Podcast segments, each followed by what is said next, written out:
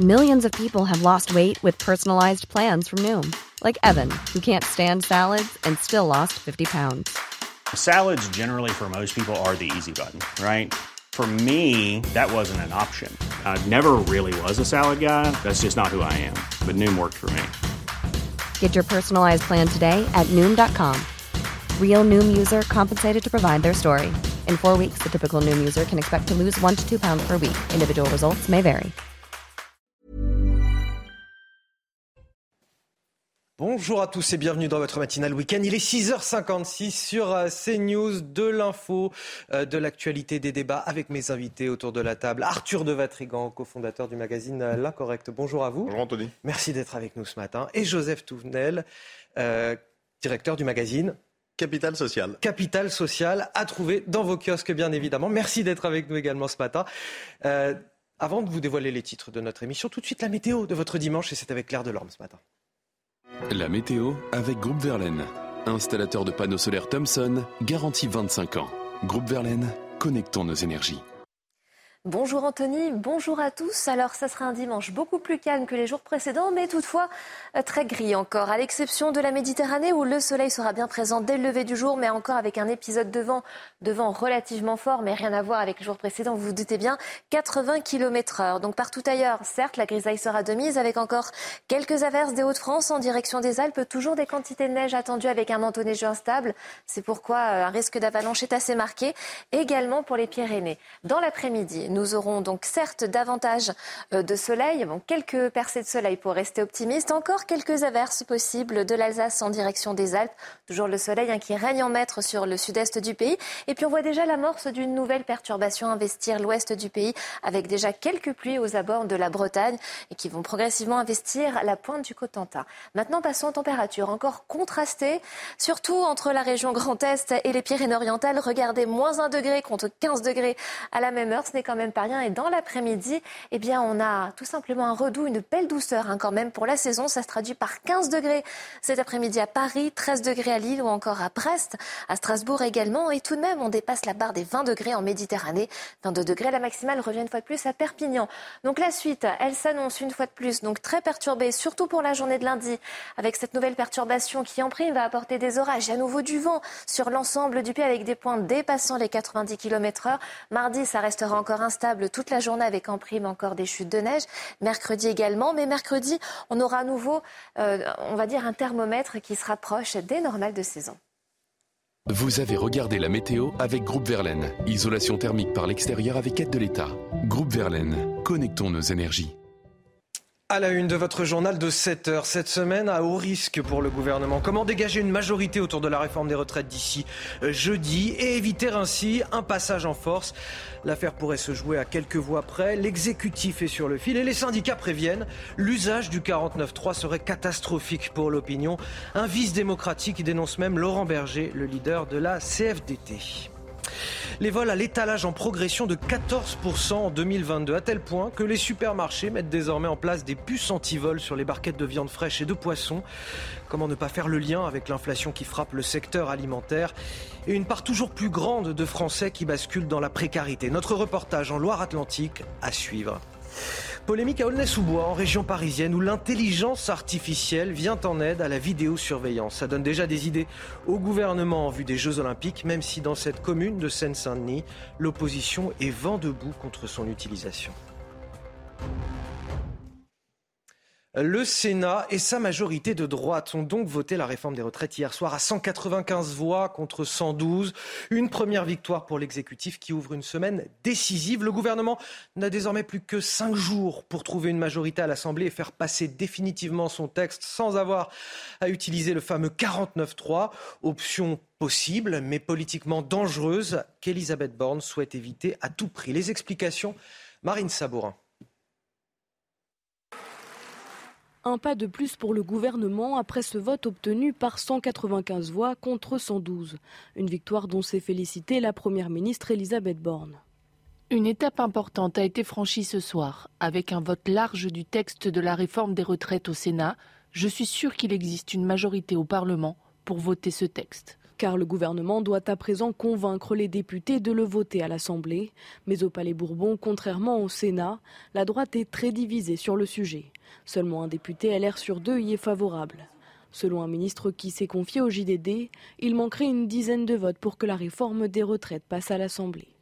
Le président LR, Éric Ciotti, incite les députés de droite à voter pour. Je la voterai car elle est nécessaire, car elle garantit nos pensions comme nos salaires et car elle a été améliorée par la discussion parlementaire. Sans certitude de majorité à l'Assemblée, le gouvernement pourrait recourir à l'article 49.3. Cette hypothèse serait dramatique selon le secrétaire général de la CFDT. Ce serait une forme de vice démocratique. Que la fin de l'histoire soit un 49.3, ça me paraît incroyable et dangereux. Il reste cinq jours au gouvernement pour écarter cette option. Alors messieurs, il doit y avoir euh, beaucoup de fébrilité en ce moment au, gouvernement. Beaucoup de députés LR entretiennent le flou sur euh, leur vote final. Il y a eu des, menaces de défection dans la majorité. Euh, quoi qu'il arrive, ça va se jouer à, quelques voix près finalement. À pas grand-chose, mais en tout cas, je pense que les LR ont fait une très grosse faute au Sénat. Ils auraient dû poursuivre déjà jusqu'au bout, ils pouvaient encore discuter. Ils font une démonstration qu'ils ne sont que la chambre d'écho de la Macronie, c'est-à-dire que c'est quoi des échos? C'est je fais la même chose, c'est un peu différent, mais c'est la même chose. Et en plus, ils se ridiculisent au Sénat. On ne peut pas voter la fin des régimes spéciaux, sauf le mien. Ça, dans l'opinion publique, ça ne passe pas. Qu'on soit pour ou contre la réforme des retraites, on ne peut pas dire que l'exemple ne peut pas venir d'en haut.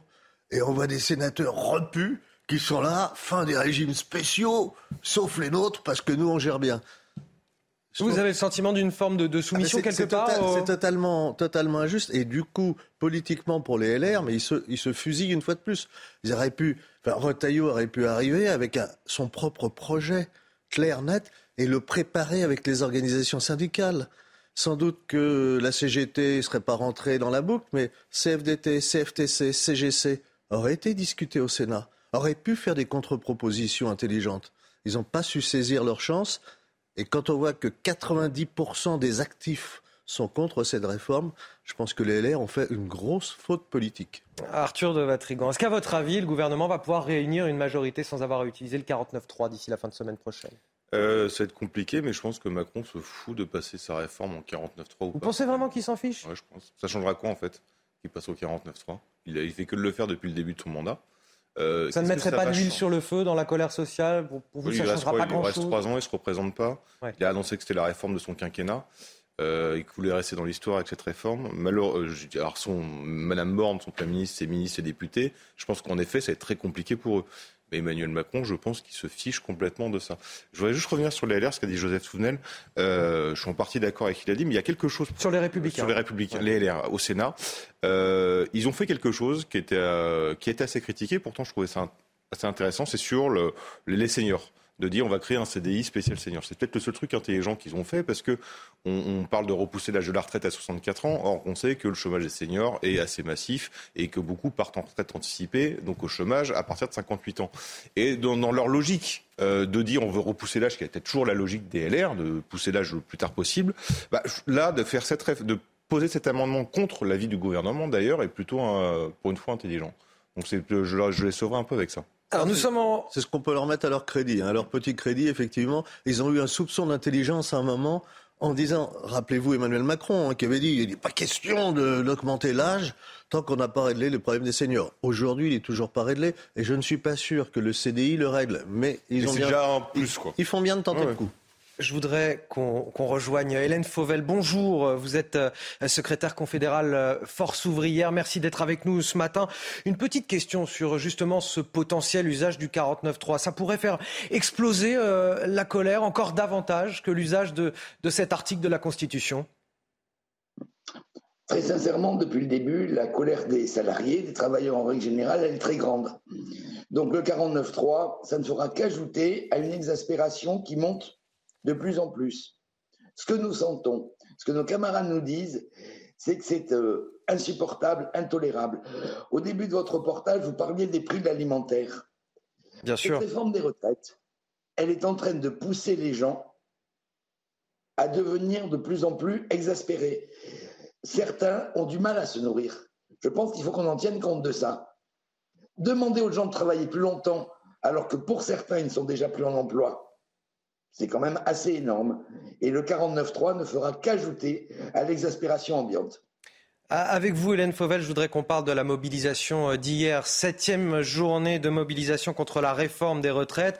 Mobilisation en, nette baisse, 368 000 manifestants selon le ministère de l'Intérieur, je précise, et puis un petit peu plus d'un million selon les syndicats. Peu importe les chiffres, hein, le niveau de mobilisation est le plus faible jusque-là enregistré depuis le 19 janvier. Malgré tout, euh, et vous allez le voir, Hélène Fauvel, et vous l'avez certainement vu vous-même hier, euh, les opposants au projet restent déterminés. Jusqu'où sont-ils prêts à aller? Élément de réponse avec ce reportage de Mathieu Deves, Pierre Emco et Inès Alicane. Ils étaient moins nombreux dans les rues ce samedi, mais certains ont toujours la même détermination que les semaines précédentes et se disent prêts à ne rien lâcher. Je continuerai à manifester, euh, voilà, c'est très important. Donc euh, à chaque manifestation, euh, je serai là. On a le sentiment qu'il est nécessaire de résister à une certaine conception du travail, une certaine non-conception de la justice sociale. Les contestataires espèrent obtenir la victoire, même si cela commence à leur coûter cher de manifester. Je suis très déterminé à tenir pour que ça change. Ça suffit, j'en ai assez. Je veux que je veux qu'on aille chercher l'argent dans les poches des gens fortunés du pays pour permettre aux gens comme moi qui n'ont pas grand-chose de vivre correctement. De leur côté, les syndicats appellent à une nouvelle journée de mobilisation le 15 mars prochain. Hélène Fauvel, secrétaire confédérale de Force ouvrière. Euh, à votre avis, cette baisse de la mobilisation, elle est, liée à quoi? C'est le signe d'une résignation des Français? Ils ont le sentiment euh, que la messe est dite euh, Ils sont découragés quelque part ou pas? Certainement pas. Les Français ne sont pas découragés, ne sont pas résignés. Simplement, c'était la septième journée de mobilisation. Le deuxième samedi, alors il y a d'une part les gens qui viennent dans les manifestations, il y a aussi les militants. Je dirais les militants ils ne se sont pas beaucoup opposés depuis le début. Parce que ce n'est pas parce qu'on ne manifeste pas tous les samedis qu'on ne distribue pas des tracts tous les samedis sur les marchés.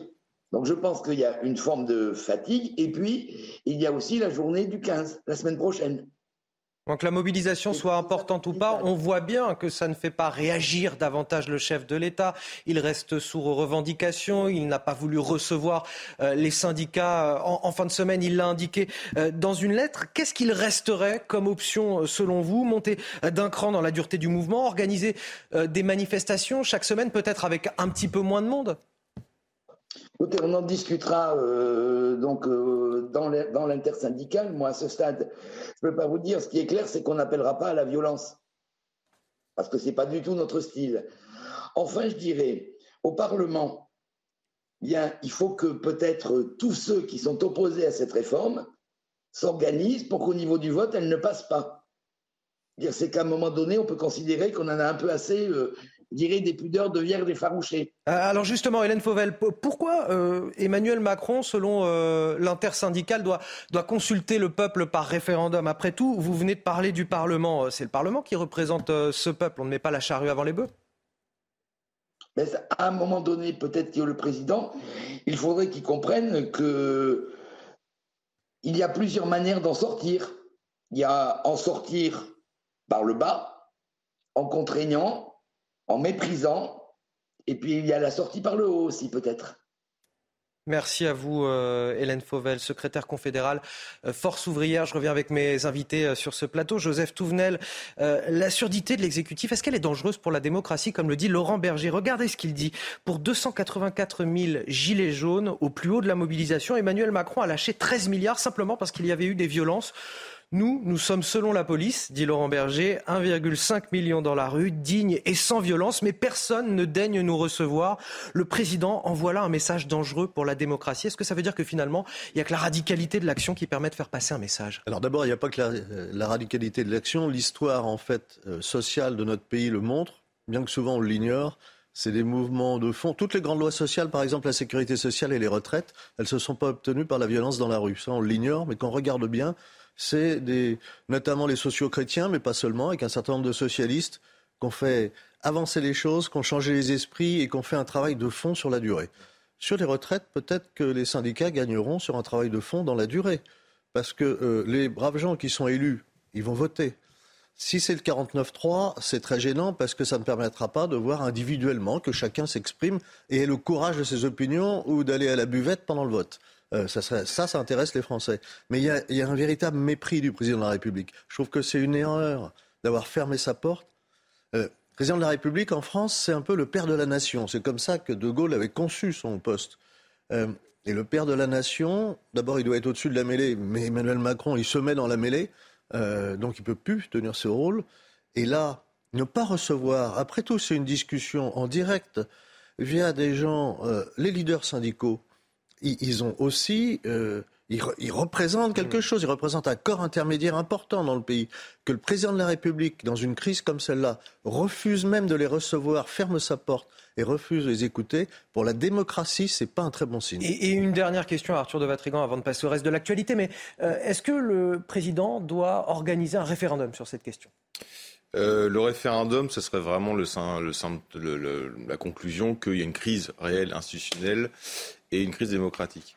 Euh, ce qui est le cas, je pense. Malheureusement, je pense que dans, sur le référendum, le référendum, c'est toujours une question binaire. En fait, on n'est pas sur un sujet, on est pour ou contre la personne qui. On, on, va répondre en fonction de qui pose la question et la personne va poser la question en fonction de la réponse qui l'intéresse. Donc là-dessus, moi, je pense que ça peut être une porte de sortie si Macron veut euh, sortir de sa réforme, ce que je ne pense pas. Après, sur le référendum en tant que tel, je pense qu'il compte, c'est pas le vote en lui-même, mais c'est la proximité du vote, c'est la proximité mmh. du problème. Euh, le référendum m'intéresse quand on est sur le plus petit dénominateur commun et quand on vote pour quelque chose pour assumer les conséquences chez soi. Or, sur un référendum, on va demander une question à des personnes qui vont pouvoir voter en fonction de leur intérêt particulier et du court terme, alors qu'il faut penser, c'est long terme et intérêt supérieur. Allez, économie à présent. Euh, l'an dernier, les vols à l'étalage ont progressé de 14%. Difficile de ne pas faire le lien avec euh, l'inflation qui frappe euh, le pouvoir d'achat des Français. Les prix des produits alimentaires ont eux aussi bondi de, plus de 14%. 14,5%, c'est ça, Joseph Touvenel, à, peu près. Et, ils sont eux aussi, ces produits alimentaires, la cible de vol dans les magasins, à tel point que certains distributeurs place désormais des puces anti-vol euh, dans les barquettes de viande fraîche ou de poisson. Regardez ce reportage qui illustre assez bien, je dois dire, la, crise que nous traversons en ce moment. C'est un reportage signé Michael Chailloux. 50 000 euros par an, c'est le manque à gagner moyen lié au vol dans ce magasin d'une petite ville de Loire-Atlantique. Chiffre conséquent déjà, mais depuis fin 2022 et l'envolée de l'inflation, il a explosé. Depuis le mois de décembre, il y a une, une énorme recrudescence des vols. Euh, et on peut le dire réellement qu'on est à x2 de ce qu'il y avait avant. Quoi. Il y a quand même une, ampleur sur la, tout ce qui est euh, boucherie, poissonnerie et fromage. Direction le rayon boucherie où depuis quelques semaines on ajoute discrètement une petite étiquette difficile à repérer sur chaque barquette de viande préparée. une petite étiquette autocollante? Qui est anti-volée. Hein. Il y a une, espèce de petite puce électronique à l'intérieur. Et quand les gens passent au niveau de la caisse, s'ils passent pas euh, dans la caisse, ça sonne et le vigile s'occupe du reste. Le vigile a été recruté début janvier, coût pour le magasin 5000 euros par mois, auquel il faut ajouter une vingtaine de caméras supplémentaires installées en urgence. La lutte contre le vol, c'est 6500 euros de charges mensuelles supplémentaires. Le magasin s'est adapté et le profil du voleur a changé. Euh, maintenant, ça peut être monsieur, madame, tout le monde. Hein. Euh, il n'y a, plus, a plus de profil de voleur où avant on pensait que plus un tel, un tel. Aujourd'hui, c'est fini. Aujourd'hui, euh, n'importe qui, n'importe qui vole. Dernier vol recensé, trois côtes de bœuf pour un montant total de près d'une centaine d'euros, planqués sous le manteau d'une femme qui se disait enceinte.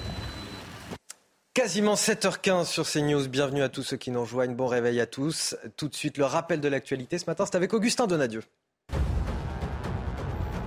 Bonjour Anthony, bonjour à tous. La contestation contre la réforme des retraites serait-elle en train de s'essouffler? Le ministère de l'Intérieur a dénombré hier 368 000 manifestants dans la rue en France, un chiffre au plus bas depuis le début des manifestations contre le texte.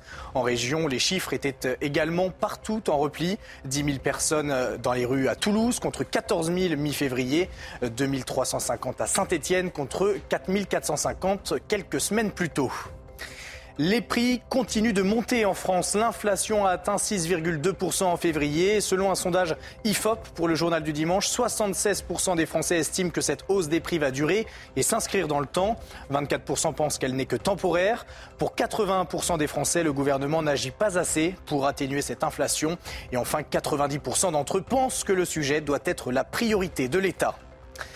Et au rugby, l'Angleterre humiliée par le 15 de France hier soir sur la pelouse de Twickenham. Les Bleus l'ont largement remporté 53 à 10 lors de cette quatrième journée euh, du tournoi des Six Nations. Il s'agit de la plus large victoire tricolore dans le temple du ballon ovale, tandis que les Anglais, eux, encaissent la plus importante défaite à domicile. Une victoire qui met en confiance l'équipe bleue à six mois de la prochaine Coupe du Monde en France. Ah, on en parlait en off de ce 15 de France. Hein. Je ne vous fais pas dire un mot tout de suite là-dessus, mais on en parlera peut-être d'ici la fin de. Nous, nous on est prêts à faire la hola hein, avec. Oui, euh, j'avais bien compris. J'avais bien compris avant le début de l'émission. Mais on va poursuivre pour l'instant notre débat sur le sur le plan économique et, et parler évidemment de l'inflation. Des puces anti-vol sur la viande. Avant, on les mettait sur des produits très ciblés, les plus chers comme les, rasoirs ou, l'alcool. Mais quand on en vient à devoir mettre des puces anti-vol sur de la viande en supermarché, eh ben, c'est qu'il y a quand même un, désarroi social énorme. Arthur de Vatrigan. Euh, oui, c'est assez, effrayant. Alors après, il faut voir si c'est un. Il faudra avoir plus d'informations sur. C'est un phénomène qui est large, est-ce que c'est un phénomène nouveau, est-ce que ça s'amplifie réellement euh, euh, Parce qu'à partir du moment où on commence à voler de la nourriture, c'est qu'on crève la faim. Euh, je ne sais pas depuis quand on a un Français à crever de faim en France. Euh, il y a suffisamment euh, d'aide, il y a suffisamment d'associations qui, qui, qui, permettent de subvenir à ces besoins-là. Donc c'est c'est-à-dire que c'est quelque chose de nouveau. mais il faut savoir que quand on va voir une association, il y a ah, aussi un sentiment de honte aussi. Et voilà. Et donc les gens parfois peut-être préfèrent. Il y, a des besoins, qui, des associations qui permettent de subvenir aux besoins, et heureusement, et même l'État le permet. Et là, en effet, on arrive sur quelque chose, c'est-à-dire que des, des personnes qui ne sont, se sont jamais retrouvées dans cette situation-là euh, et en effet, cette, humiliation de ne pas euh, pouvoir soi-même subvenir à ses besoins, aux besoins de sa famille. Et donc là, on arrive dans quelque chose que je pense qu'on n'a pas connu depuis très très longtemps.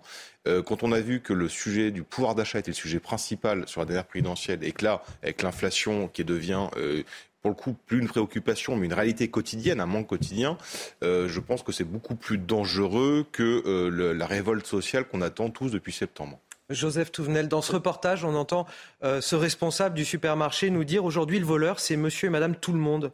Alors c'est la conjonction sans doute de deux, de deux phénomènes. D'abord, c'est sans doute pas monsieur et madame tout le monde, mais effectivement, c'est moins caricatural que le voleur euh, d'il y, y a quelque temps. Ça touche de plus en plus de monde, mais le, prix de la viande, la viande, c'est quelque chose qui coûte très cher. Faut en avoir conscience, de plus en plus cher. Donc, euh, c'est une des explications. L'autre explication, c'est aussi la montée euh, de l'insécurité, c'est-à-dire de euh, ce phénomène qui banalise le vol. et c'est la conjonction des deux, c'est-à-dire une, des prix très élevés, une précarité qui touche de plus en plus de monde, c'est réel, c'est pas une majorité, mais c'est de plus en plus de monde. Et puis cette insécurité où il devient banal de voler, de détruire, de casser, etc. On voit c'est la conjonction des deux quand même. Faut pas. Il euh, y, a des gens qui sont dans la précarité et qui ne volent pas euh, parce que voler c'est mal. Mais quand euh, dans la société on n'ose plus dire qu'il y a des choses qui sont mal et des choses qui sont bien, qu'il y a des choses qu'on ne fait pas et des choses qu'on fait quand l'éducation n'est plus donnée, n'est plus portée, alors effectivement, ensuite, ben, le vol devient une, normalité parce que pourquoi je le ferais pas puisque les autres le font? C'est aussi une des raisons. Avec en plus cette précarité qui monte. Hein. On, va reparler de l'inflation dans notre journal de, 7h30. À Bordeaux, Philippe Poutou, ancien euh, candidat du NPA à l'élection présidentielle, critiqué pour avoir euh, embauché sa compagne comme collaboratrice. Philippe Poutou est désormais euh, élu d'opposition. À Bordeaux, son épouse travaille directement pour lui, rémunérée par des fonds publics. Une décision totalement assumée qui, selon lui, s'est faite en toute transparence, dans la légalité, avec l'aval des services juridiques et des collectivités. mais voilà, pour certains, cela pose question moralement, surtout quand on sait qu'il s'en est pris à, Marine Le Pen ou encore à, à François Fillon, eux-mêmes empêtrés dans des affaires judiciaires. Voilà ce que répond là-dessus euh, Philippe Poutou. Ça peut rappeler des tas d'histoires, de situations qui ont fait du bruit dans la politique. Pour nous, ça n'a rien euh, d'immoral. Juste un mot rapide de commentaire sur cette euh, affaire Arthur de Vatrigan. il a complètement raison. On a le droit d'embaucher sa femme comme collaboratrice parce que c'est une personne de confiance. Et que l'affaire Fillon, c'était pas que c'était sa femme, c'est que c'était un emploi fictif. Elle était payée à rien faire a priori. Bon, voilà. Le reportage dont, je vous parlais à présent en titre hier, on évoquait une intelligence artificielle pour répondre aux standards téléphoniques d'une mairie. Ce matin, il est toujours question d'une intelligence artificielle, mais cette fois pour gérer des caméras de vidéosurveillance. Ça se passe à Aulnay-sous-Bois, en région parisienne. 500 caméras pour seulement 23 agents. Forcément, l'aide de cette euh, intelligence artificielle est précieuse. Elle est la bienvenue. Ça donne aussi des idées au gouvernement en vue des Jeux Olympiques. Mais en attendant, à Aulnay-sous-Bois, l'opposition est vent debout. Regardez ce reportage signé Olivier Gangloff et Thomas Bonnet. Les rues d'Aulnay-sous-Bois sont sous bonne garde. Dans son arsenal de surveillance, la mairie possède un dispositif basé sur l'intelligence artificielle. Depuis 2021, c'est à l'aide de cette technologie que peuvent être détectés les méfaits commis dans la ville. Concrètement, le logiciel permet de programmer des comportements qui déclenchent l'activité de la caméra. Détecter de manière informatique euh, un regroupement anormal, un, déchet anormal, c'est un outil demain indispensable si on veut bien surveiller la voie publique. La ville compte 500 caméras pour 23 opérateurs. Se vantant d'excellents résultats, Bruno Béchiza répond également aux craintes des opposants. Non, il n'y a pas de reconnaissance faciale ni de système biométrique. Non, le modèle n'est pas celui de la surveillance à la chinoise. Nous sommes dans une société où ça ne dérange personne de vendre son visage, de vendre son intimité quand on est sur Internet aux GAFA américains qui se le revendent entre eux. Par contre, quand l'État veut des données avec toutes les protections que donne l'État, là, il y a de l'émotion chez, tout le monde. Reste que le dispositif est controversé. Des associations dénoncent les potentielles dérives que peut engendrer cette technologie. Un débat qui ne fait que commencer. La surveillance automatisée figure dans le projet de loi relatif aux Jeux Olympiques 2024 qui sera débattu prochainement à l'Assemblée. Alors, est-ce que ça vous inquiète ou pas? Parce qu'on est souvent d'accord pour dire que la vidéosurveillance, c'est l'avenir de la sécurité euh, dans les villes, notamment les villes de taille moyenne, parce qu'on ne peut pas mettre un policier euh, dans chaque rue. Mais bon, de la même façon, on ne peut pas mettre un agent derrière chaque caméra. Il y en a 500. Euh, l'intelligence artificielle, dans ce cas-là, est peut-être la bienvenue. Vous en pensez quoi, vous? La technologie, c'est l'utilisation qu'on fait de cet outil qui peut être dangereux. Après, on utilise un outil. Il n'y a pas d'intelligence artificielle. L'intelligence, elle est humaine. C'est celui qui programme, c'est celui qui fait, c'est celui qui fait les choix. Et là, ça peut être dangereux parce que je ne sais pas qui sera derrière pour voir, pour ça. Est-ce que c'est vraiment le délinquant qu'on va chercher? Et hmm. c'est quoi le délinquant? Ou est-ce que c'est l'opposant politique qui distribue les tracts et qui, qui colle des affiches? C'est ça le risque. C'est pas la technologie en elle-même, c'est l'emploi qu'on peut en faire. Partagez cette inquiétude, Arthur. Complètement d'accord avec Joseph. derrière la technique, il y a un homme embusqué. Euh, et la question qu'il faut se poser, c'est toujours les limites. Qui est cet homme embusqué derrière la technique D'abord, les limites de la technique, parce que c'est pas parce que c'est un progrès et une nouveauté que c'est bien. il faut toujours poser, euh, on peut relire Bernanos et on peut relire tout ça. Hein. On peut toujours, toujours, se poser la question de la limite, dans quel cadre on la pose et jusqu'à quoi on est prêt à faire. Et ensuite, évidemment, de pas. il faut toujours se rappeler de ce tableau de, vous savez, de Magritte, ceci n'est pas une pipe. Il avait tout dit à ce moment-là, tout le monde voit une pipe. Non, c'est pas une pipe, une représentation de la pipe. En fait, c'est quelque, c'est un type qui a pensé quelque chose. Bon, bah, dans l'intelligence artificielle, vous aurez toujours ça. Et qui est derrière et pourquoi ils le font. Allez, Joseph Touvenel, directeur de la rédaction de Capital Social, euh, Arthur de Vatrigan, directeur de la rédaction de l'Incorrect. Vous restez avec moi sur ce plateau. Dans un instant, on va revenir sur cette mobilisation contre la réforme des retraites en baisse, mais une colère qui est toujours aussi forte dans les cortèges hier pour la septième journée de mobilisation. Bon réveil à ceux qui nous rejoignent dans la matinale week-end. On est ensemble jusqu'à 10h pour de l'info, de l'analyse, des débats. Toujours sur ce plateau avec euh, Joseph Touvenel, directeur de la rédaction de Capital Social, et Arthur de Vatrigan, directeur de la rédaction de L'Incorrect. Augustin Donadieu également pour le rappel de l'actualité. Voici les titres de votre journal de 7h30. La mobilisation en baisse, mais la colère est toujours aussi forte face à la réforme des retraites. Dans les cortèges, hier, pour la septième journée de mobilisation, on dénonçait le mépris du chef de l'État, une surdité qui, selon Laurent Berger, serait dangereuse pour la démocratie et favoriserait les actions violentes. Le leader de la CFDT, euh, comme tous les autres syndicats, réclame désormais une consultation des Français. Serait-ce la solution pour sortir par le haut de ce conflit? La question sera posée à mes invités, ainsi qu'à Prisca Thévenot, porte-parole de Renaissance, qui est avec nous. L'autorité est-elle une notion qui se perd en France de nos jours? Pour 85% des Français, c'est oui. La police est d'ailleurs la première victime de cette perte d'autorité, avec seulement 44% des Français interrogés qui semblent lui faire confiance. Les détails à suivre. Et puis face à l'inflation, les Français qui changent aussi leurs habitudes de consommation. Ils sont de plus en plus nombreux à se tourner vers des boutiques de seconde main, des boutiques bien souvent tenues par des associations comme Emmaüs. Notre reportage à la fin de cette édition. Et donc cette mobilisation en, nette baisse euh, face à la réforme des retraites ce samedi, l'acte 7 n'a réuni que 368 000 manifestants selon le ministère de l'Intérieur, un petit peu plus d'un million selon les syndicats. Mais qu'importe les chiffres, le niveau de mobilisation est pour l'instant le plus faible enregistré depuis le 19 janvier. Et dans le même temps, dans les cortèges, face à un, gouvernement qui ne cède rien, on sent bien qu'il y a ce sentiment de colère qui ne cesse de croître. Le reportage avec Valérie Labonne et nos équipes présentes à la manifestation parisienne ce samedi. Au cœur du cortège, la colère monte. Le choix d'un vote bloqué et le refus du président de la République de recevoir les syndicats est vécu comme un véritable affront. je l'ai vu hier avec les contacts que j'ai pu avoir, une colère qui grandit suite au courrier du président de la République aux organisations syndicales, qui est un véritable bras d'honneur au mouvement social. Attention au risque d'explosion. Une inquiétude palpable dans les rangs de l'intersyndicale, mais aussi côté manifestants. Beaucoup considèrent cette nouvelle démonstration de mépris comme celle de trop. Le premier mensonge sur les 1200 euros pour tous, le mensonge sur les femmes souvent être à égalité avec les hommes. Si la colère avait été euh, en tout cas euh, contenue jusqu'à présent, elle, là elle monte, oui. Et euh, le fait de ne pas se faire entendre fait qu'elle monte. Il est odieux, infect. J'aime bien l'affiche président méprisant de la République. À gauche, on tente de trouver une porte de sortie démocratique en demandant, comme les syndicats, une consultation du peuple sur la question des retraites, sans quoi il faudra aller plus loin. Macron espère quoi? Que euh, les gens euh, finissent par euh, se fatiguer, se dégoûter. C'est l'inverse qu'il faut faire, essayer de trouver des sorties. Donc nous allons en trouver une par la force. Malgré une mobilisation en baisse ce samedi, les syndicats ont prévu une nouvelle journée de grève le 15 mars prochain. Et nous sommes donc avec euh, Prisca Thévenot, porte-parole de Renaissance. Bonjour Prisca Thévenot. Le méprisant de la République, voilà ce qu'on pouvait lire dans les cortèges sous la photo d'Emmanuel Macron. Est-ce qu'il y a en effet du mépris de la part du chef de l'État face à cette colère?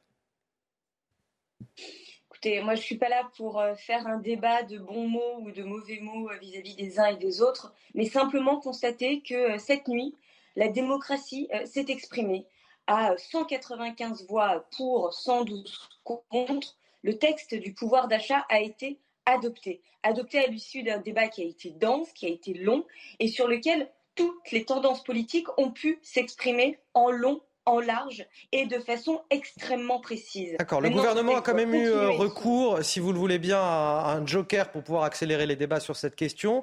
Mais bon, comme vous dites, ça a été voté au Sénat la nuit dernière. On est bien d'accord. Mais je vous ai quand même posé une question sur le mépris du chef de l'État parce que c'est comme ça que le vivent les syndicats. Et on vient d'entendre un, reportage euh, que je vous ai montré à l'instant sur la colère des manifestants. Il y a une lettre du chef de l'État à l'égard de ces syndicats euh, vendredi midi Qu'est-ce que vous répondez à cette... vous parlez de bons mots, mais c'est le sentiment aujourd'hui que, vivent les manifestants et les syndicats. Ils parlent de mépris. J'entends, j'entends tout à fait, mais de quel mépris parle-t-on? Le président de la République a euh, reçu, a invité les syndicats dès l'été dernier, au printemps également dernier. Et certains syndicats, dont la CGT aujourd'hui, euh, qui s'émeuvent de ne pas pouvoir échanger avec le président de la République, ont, ont daigné ont refusé d'aller rencontrer le président de la République. Le président de la République est le garant des institutions et à ce titre, il se doit de les respecter. Oui, il a proposé aux syndicats de les rencontrer. C'est ce qu'il a fait à l'été dernier, au printemps dernier, avec celles et ceux qui le souhaitaient. Et ensuite, il y a eu les concertations, les consultations avec euh, la Première ministre, avec le ministre du Travail et le temps parlementaire, lors duquel également les syndicats ont été invités en audition pour justement échanger sur ce texte et j'ai fait partie euh, des députés qui étaient en audition à ce moment-là. Donc moi, ce que je dis aujourd'hui, c'est qu'il y a une réalité. C'est qu'en 2000, nous avions 12 millions de pensions à payer. Dans quelques temps, ça sera plus 12 millions, ça sera 20 millions. Et donc la question aujourd'hui que nous devons avoir, c'est en responsabilité, comment nous faisons pour assurer une pension pour ces 20 millions de retraités demain? Et c'est la seule préoccupation que nous avons en tête.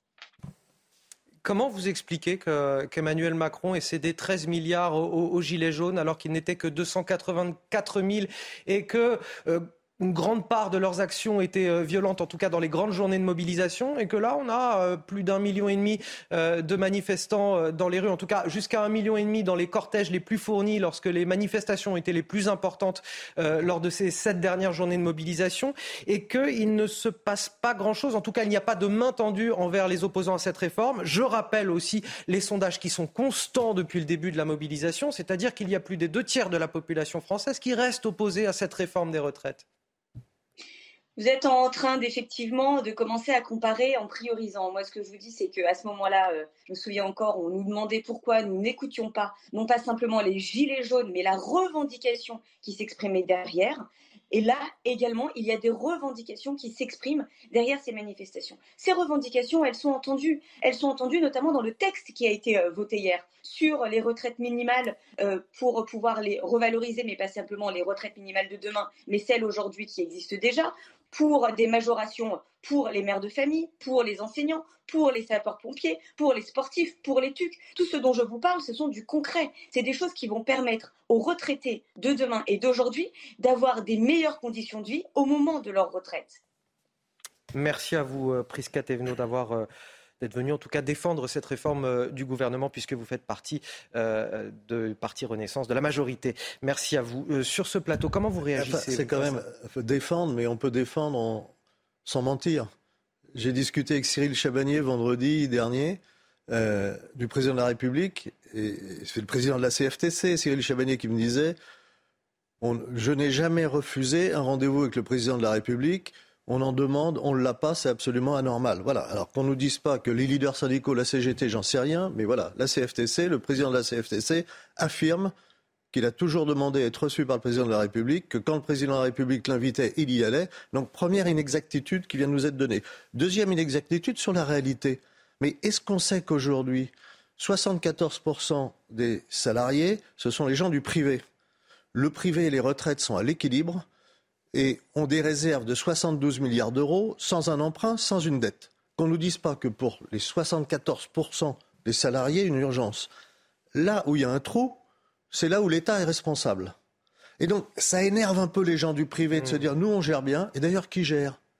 Le patronat et les syndicats. Cette bonne gestion, c'est une gestion paritaire. C'est la démonstration qu'on peut avoir des systèmes à l'équilibre, c'est les retraites. Et là où elle a raison, c'est qu'il faut se préoccuper de l'avenir. Mais alors qu'on nous parle de natalité et de politique familiale, ce n'est aucunement dans la loi. Eh, vous avez un sentiment de, surdité de la part de, l'exécutif Arthur de Vatrigan? Est-ce que c'est de nature aussi à faire encore euh, grimper la colère d'un cran? C'est surtout de nature à la Macronie, la surdité. Rappelez-vous toujours cette phrase, c'est quand vous êtes contre une réforme, c'est que vous ne l'avez pas comprise. Et là, c'est ce qu'avaient encore dit d'ailleurs des ministres euh, de Macron. Sauf que le problème, c'est qu'aujourd'hui, avec euh, Google et la nouvelle technologie, chacun peut faire une simulation de sa retraite. Donc même si on ne comprend pas tout la retraite, on fait chacun son calcul, on voit que tout le monde y perd. Donc la question, le problème, c'est que vous voulez faire une réforme de justice, vous voulez faire sauver un système de réforme. Il a vendu les deux. On ne peut pas être à la fois juste et sauver la répartition. Si on veut sauver la répartition, forcément, on va y perdre parce que, en effet, il y a des petits trous à combler. Sauf que si vous voulez sauver la répartition, il faut avoir une politique, et Joseph Tounet l'a très bien dit, de natalité, parce que l'objectif est d'en avoir plus d'actifs que de retraités. Ce n'est pas le cas aujourd'hui. Ensuite, par, rapport à ce que m'a dit la porte-parole et la députée euh, de Renaissance, euh, elle a dit que la démocratie s'était exprimée hier avec le Sénat, ce qui est vrai. La question qu'on aurait pu lui poser, c'est est-ce que si le gouvernement passe en 49-3, la démocratie se sera à nouveau exprimée? Ça, il n'y a pas. Après, pour aller dans leur sens un peu, il ne faut pas oublier que les deux syndicats majoritaires, la CGT et la CFDT, ont appelé à voter Emmanuel Macron, qui, rappelez-vous, n'a pas fait campagne, sauf sur un sujet, la réforme et l'âge de la réforme. Donc en termes de légitimité, c'est un peu compliqué. Allez, autre question que je voulais aborder avec vous ce matin. L'autorité est-elle une notion qui se perd en France de nos jours? Je crois que la réponse à ce sondage IFOP ne va pas beaucoup vous surprendre. Pour 85% des Français, c'est oui, l'autorité se perd, et plus particulièrement celle de la police. Là aussi, je pense que ça fait longtemps que nos agents l'ont remarqué. On sera dans un instant avec Jean-Christophe Couvi, secrétaire euh, national unité SGP Police, qui pourra peut-être nous confirmer ça. Je le vois déjà à l'écran. Je vous propose, Jean-Christophe Couvi, puisque vous êtes là, de regarder les détails de ce sondage avec Marine Sabourin et Stéphanie Rouquier. On en discute juste après. Lorsque l'on vous demande ce que vous pensez de la police, voici vos réponses. Pas grand-chose de bon, à vrai dire. La loi, le respect. La police me fait pas peur, donc euh, quand on n'a rien à se reprocher. Euh, sécurité La sécurité, ouais. Selon un dernier sondage, la police inspire surtout de la confiance, mais aussi de l'inquiétude ou de la sympathie. Autre résultat de cette étude, la notion d'autorité, qui se perd pour près de 9 Français sur 10. Le respect se perd énormément et il euh, n'y a plus d'autorité. On a l'impression justement que la police n'a pas trop de pouvoir de tout ce qui se passe, voilà. Nous, on avait le respect du maître d'école, euh, de la police, euh, voilà. Que maintenant, il n'y a plus rien, hein, donc ça se perd, ça. Un constat partagé par tous les âges et toutes les classes sociales. Et on est donc avec Jean-Christophe Couvi, secrétaire national unité SGP Police. Bon, Jean-Christophe Couvi, je pense qu'on ne vous apprend rien avec euh, ce sondage. Hein. Cette notion d'autorité qui se perd, elle ressort aujourd'hui. Mais vous, ça fait bien longtemps que vous la déplorez. Je voulais savoir, ça se traduit concrètement par quoi sur le terrain? Euh, bonjour. Bah, écoutez, cette, autorité, c'est marrant parce que faut regarder aussi ce sondage. Et moi, je vois l'érosion effectivement de l'autorité, mais de la confiance. Euh, quand je suis rentré en 1999 hein, dans le sondage, il y a aussi ça. Donc ça fait 24 ans. En 24 ans, si vous voulez, entre la confiance et la sympathie, ça représentait 75% de, j'allais dire, de pourcentage favorable. Et aujourd'hui, on est à 58%. Mais quand je suis rentré, moi, il y avait une police de proximité. Euh, quand je suis rentré, euh, c'est vrai qu'on était fiers de porter notre, notre uniforme. Les gens venaient spontanément vers nous. Il y avait une discussion. Entre-temps, il y a eu plusieurs gouvernements qui se sont succédés et on a changé complètement la façon de faire la police. Et on a fait une police beaucoup plus offensive, plus répressive, et un peu, j'allais dire, coupée justement des, gens. On, a fermé des commissariats, on a fermé des, euh, petits... Euh, euh, on, avait dans les quartiers, on avait des postes de police. On a fermé tout ça pour faire des espèces de... on a regroupé justement pour faire des économies d'effectifs, des gros commissariats. Là, on le voit sur certains, certaines villes, par exemple. Il y a trois, quatre villes qui sont regroupées autour d'un seul commissariat. Donc on a perdu cette proximité avec les gens, avec la population. Et puis c'est l'image qu'on dégage, euh, même si moi, mes collègues sont très affectés par ça parce qu'ils ont l'impression de donner le meilleur d'eux-mêmes. Et c'est ça qui est, j'allais dire, euh, euh, qui est pénible. Après, vous savez, effectivement, quand les temps sont durs, on demande à la police aussi toutes les missions de la société. on, est au cœur de la société et forcément, on a l'impression, des fois, les gens nous disent qu'on est un peu le bras armé de la politique. Euh, et, c'est pour ça qu'il faut faire attention. Nous, on est au service de la République et de nos concitoyens. On n'est pas au service voilà, de, certaines idées politiques. Il faut bien qu'on le, euh, martèle. Et après, j'allais dire aussi, il y, euh, il y a les réseaux sociaux qui sont arrivés. Et on a aujourd'hui des influenceurs politiques qui minent tous les jours les, missions de la police, qui, qui, sont dans une espèce d'offensive qui contre la police, contre cette autorité.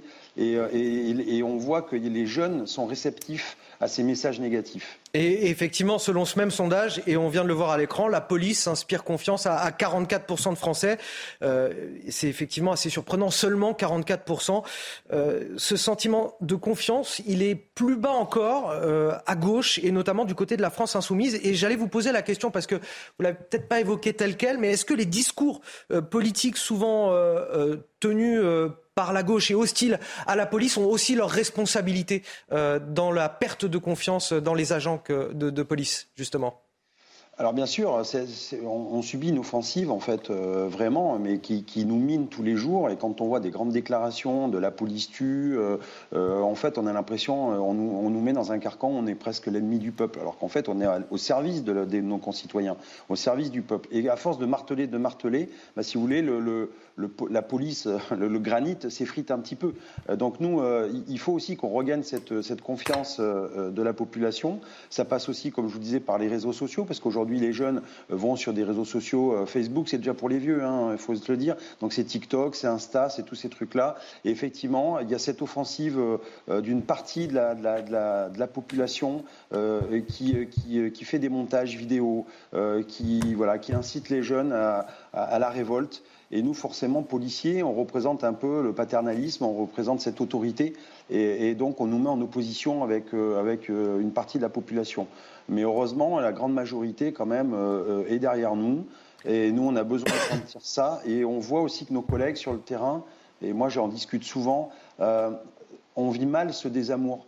Euh, parce qu'on a une perte de sens dans notre métier euh, et effectivement on a besoin que les gens soient derrière nous et reconnaissent que, a, enfin, je veux dire, notre travail au quotidien, c'est normal quand on travaille, on a besoin de ce réconfort, on a besoin de savoir que le travail que l'on fait sert à la société. Voilà, donc euh, on tient bon. On sait que de toute façon, si on enlève la police et on le voit entre les attentats, enfin les risques d'attentats, on voit l'ambiance dans la société qui est de plus en plus délétère. Euh, même d'ailleurs l'autorité en général du politique est remise en cause, euh, notamment les maires qui seront agressés, les députés. On voit bien qu'il y a une violence latente. Et donc si nous on cède, policiers, bah, c'est patatras, la République s'écroule et derrière, qu'est-ce qu'il va y avoir Le témoignage de Jean-Christophe Couvi, secrétaire national unité SGP euh, Police. Merci à vous, Jean-Christophe Couvi. 7h46 sur CNews. C'est l'heure du rappel de l'actualité. C'est avec vous, Augustin La réforme des retraites a été votée hier au Sénat, 195 voix pour, 112 contre. Les élus avaient jusqu'à ce dimanche pour trancher, mais le gouvernement a mis un coup d'accélérateur vendredi en décidant d'un vote bloqué. Résultat, le texte arrivera dans les temps en commission mixte paritaire mercredi prochain, avant que sa version finale soit présentée à l'Assemblée nationale le lendemain, jeudi 16 mars. Les forces ukrainiennes se préparent à une contre-offensive près de Barmout, à l'est de l'Ukraine. Euh, depuis plusieurs semaines maintenant, les Russes tentent d'encercler la ville. Le patron du groupe paramilitaire Wagner a revendiqué une nouvelle progression de ses hommes. Le ministère ukrainien de la Défense a indiqué que son armée avait repoussé vendredi plus de 100 attaques ennemies. Et Tony Yoka a été battu au point par Carlos Takam hier soir au Zénith de Paris. Le Français a subi une deuxième défaite consécutive après son revers contre Martin Bacolé il y a dix mois. À l'issue du combat, le poids lourd français s'est dit très déçu, affirmant pourtant que son entraînement s'était mieux déroulé que l'année dernière. Tony Yoka a reconnu que son adversaire Carlos avait été plus fort que lui. D'ailleurs, vous allez rester avec nous, Augustin Donadieu. On va parler de, Marion Maréchal qui donne une interview au point aujourd'hui. La vice-présidente du parti Reconquête d'Éric Zemmour dit vouloir grand remplacer la droite. Une droite qu'elle accuse, Augustin Donadieu, de compromission face à une gauche de la déconstruction. Oui, l'ancienne euh, députée FN du Vaucluse qui a rejoint Éric Zemmour il y a tout juste un an, presque jour pour jour, est convaincue que la grande opposition politique se fera entre une droite civilisationnelle au sens large et la gauche de la déconstruction, selon ses mots. Tous ces sujets qui paraissent des coquetteries intellectuelles aujourd'hui seront des grands sujets idéologiques demain. Elle poursuit en affirmant que le socle du centre tel que nous l'avons connu va s'amoindrir pour des raisons générationnelles et sociologiques. La vie et le quotidien des Français sont difficiles à tous les niveaux. Il paraît logique qu'il y ait un durcissement de la vie politique. Nous voulons ensuite, en quelque sorte, grand remplacer la droite de compromission par une vraie droite de conviction. Alors, pour la vice-présidente du parti Reconquête, le grand fait politique de 2022, ce n'est pas la réélection d'Emmanuel Macron, c'est l'apparition d'un nouveau parti fort de près de 100 000 adhérents. Si nous obtenons des élus aux européennes et faisons un meilleur score que LR, alors Reconquête sera un parti pivot incontournable. Et pour mettre toutes les chances de son côté, Marion Maréchal Le Pen a annoncé lancer le mois prochain une école, une école des cadres au sein de laquelle eh elle entend préparer ses troupes au clivage politique qu'elle voit venir. Merci euh, Augustin Donadieu. Alors peut-être que vous me donnerez votre avis sur euh, le fait que Reconquête ait, ou pas les, moyens de, grand remplacer la droite aujourd'hui, mais en tout cas sur le constat de Marion Maréchal qui est fait dans cette interview. Euh, est-ce que le clivage, il se fait effectivement aujourd'hui entre une droite civilisationnelle et, une gauche de déconstruction? Il faudrait d'abord savoir ce qu'est la droite et ce qu'est la gauche. Mais si mettre en avant le problème civilisationnel, c'est-à-dire le problème de quel choix de civilisation on fait, de quelle conception on a de l'être humain, elle a raison.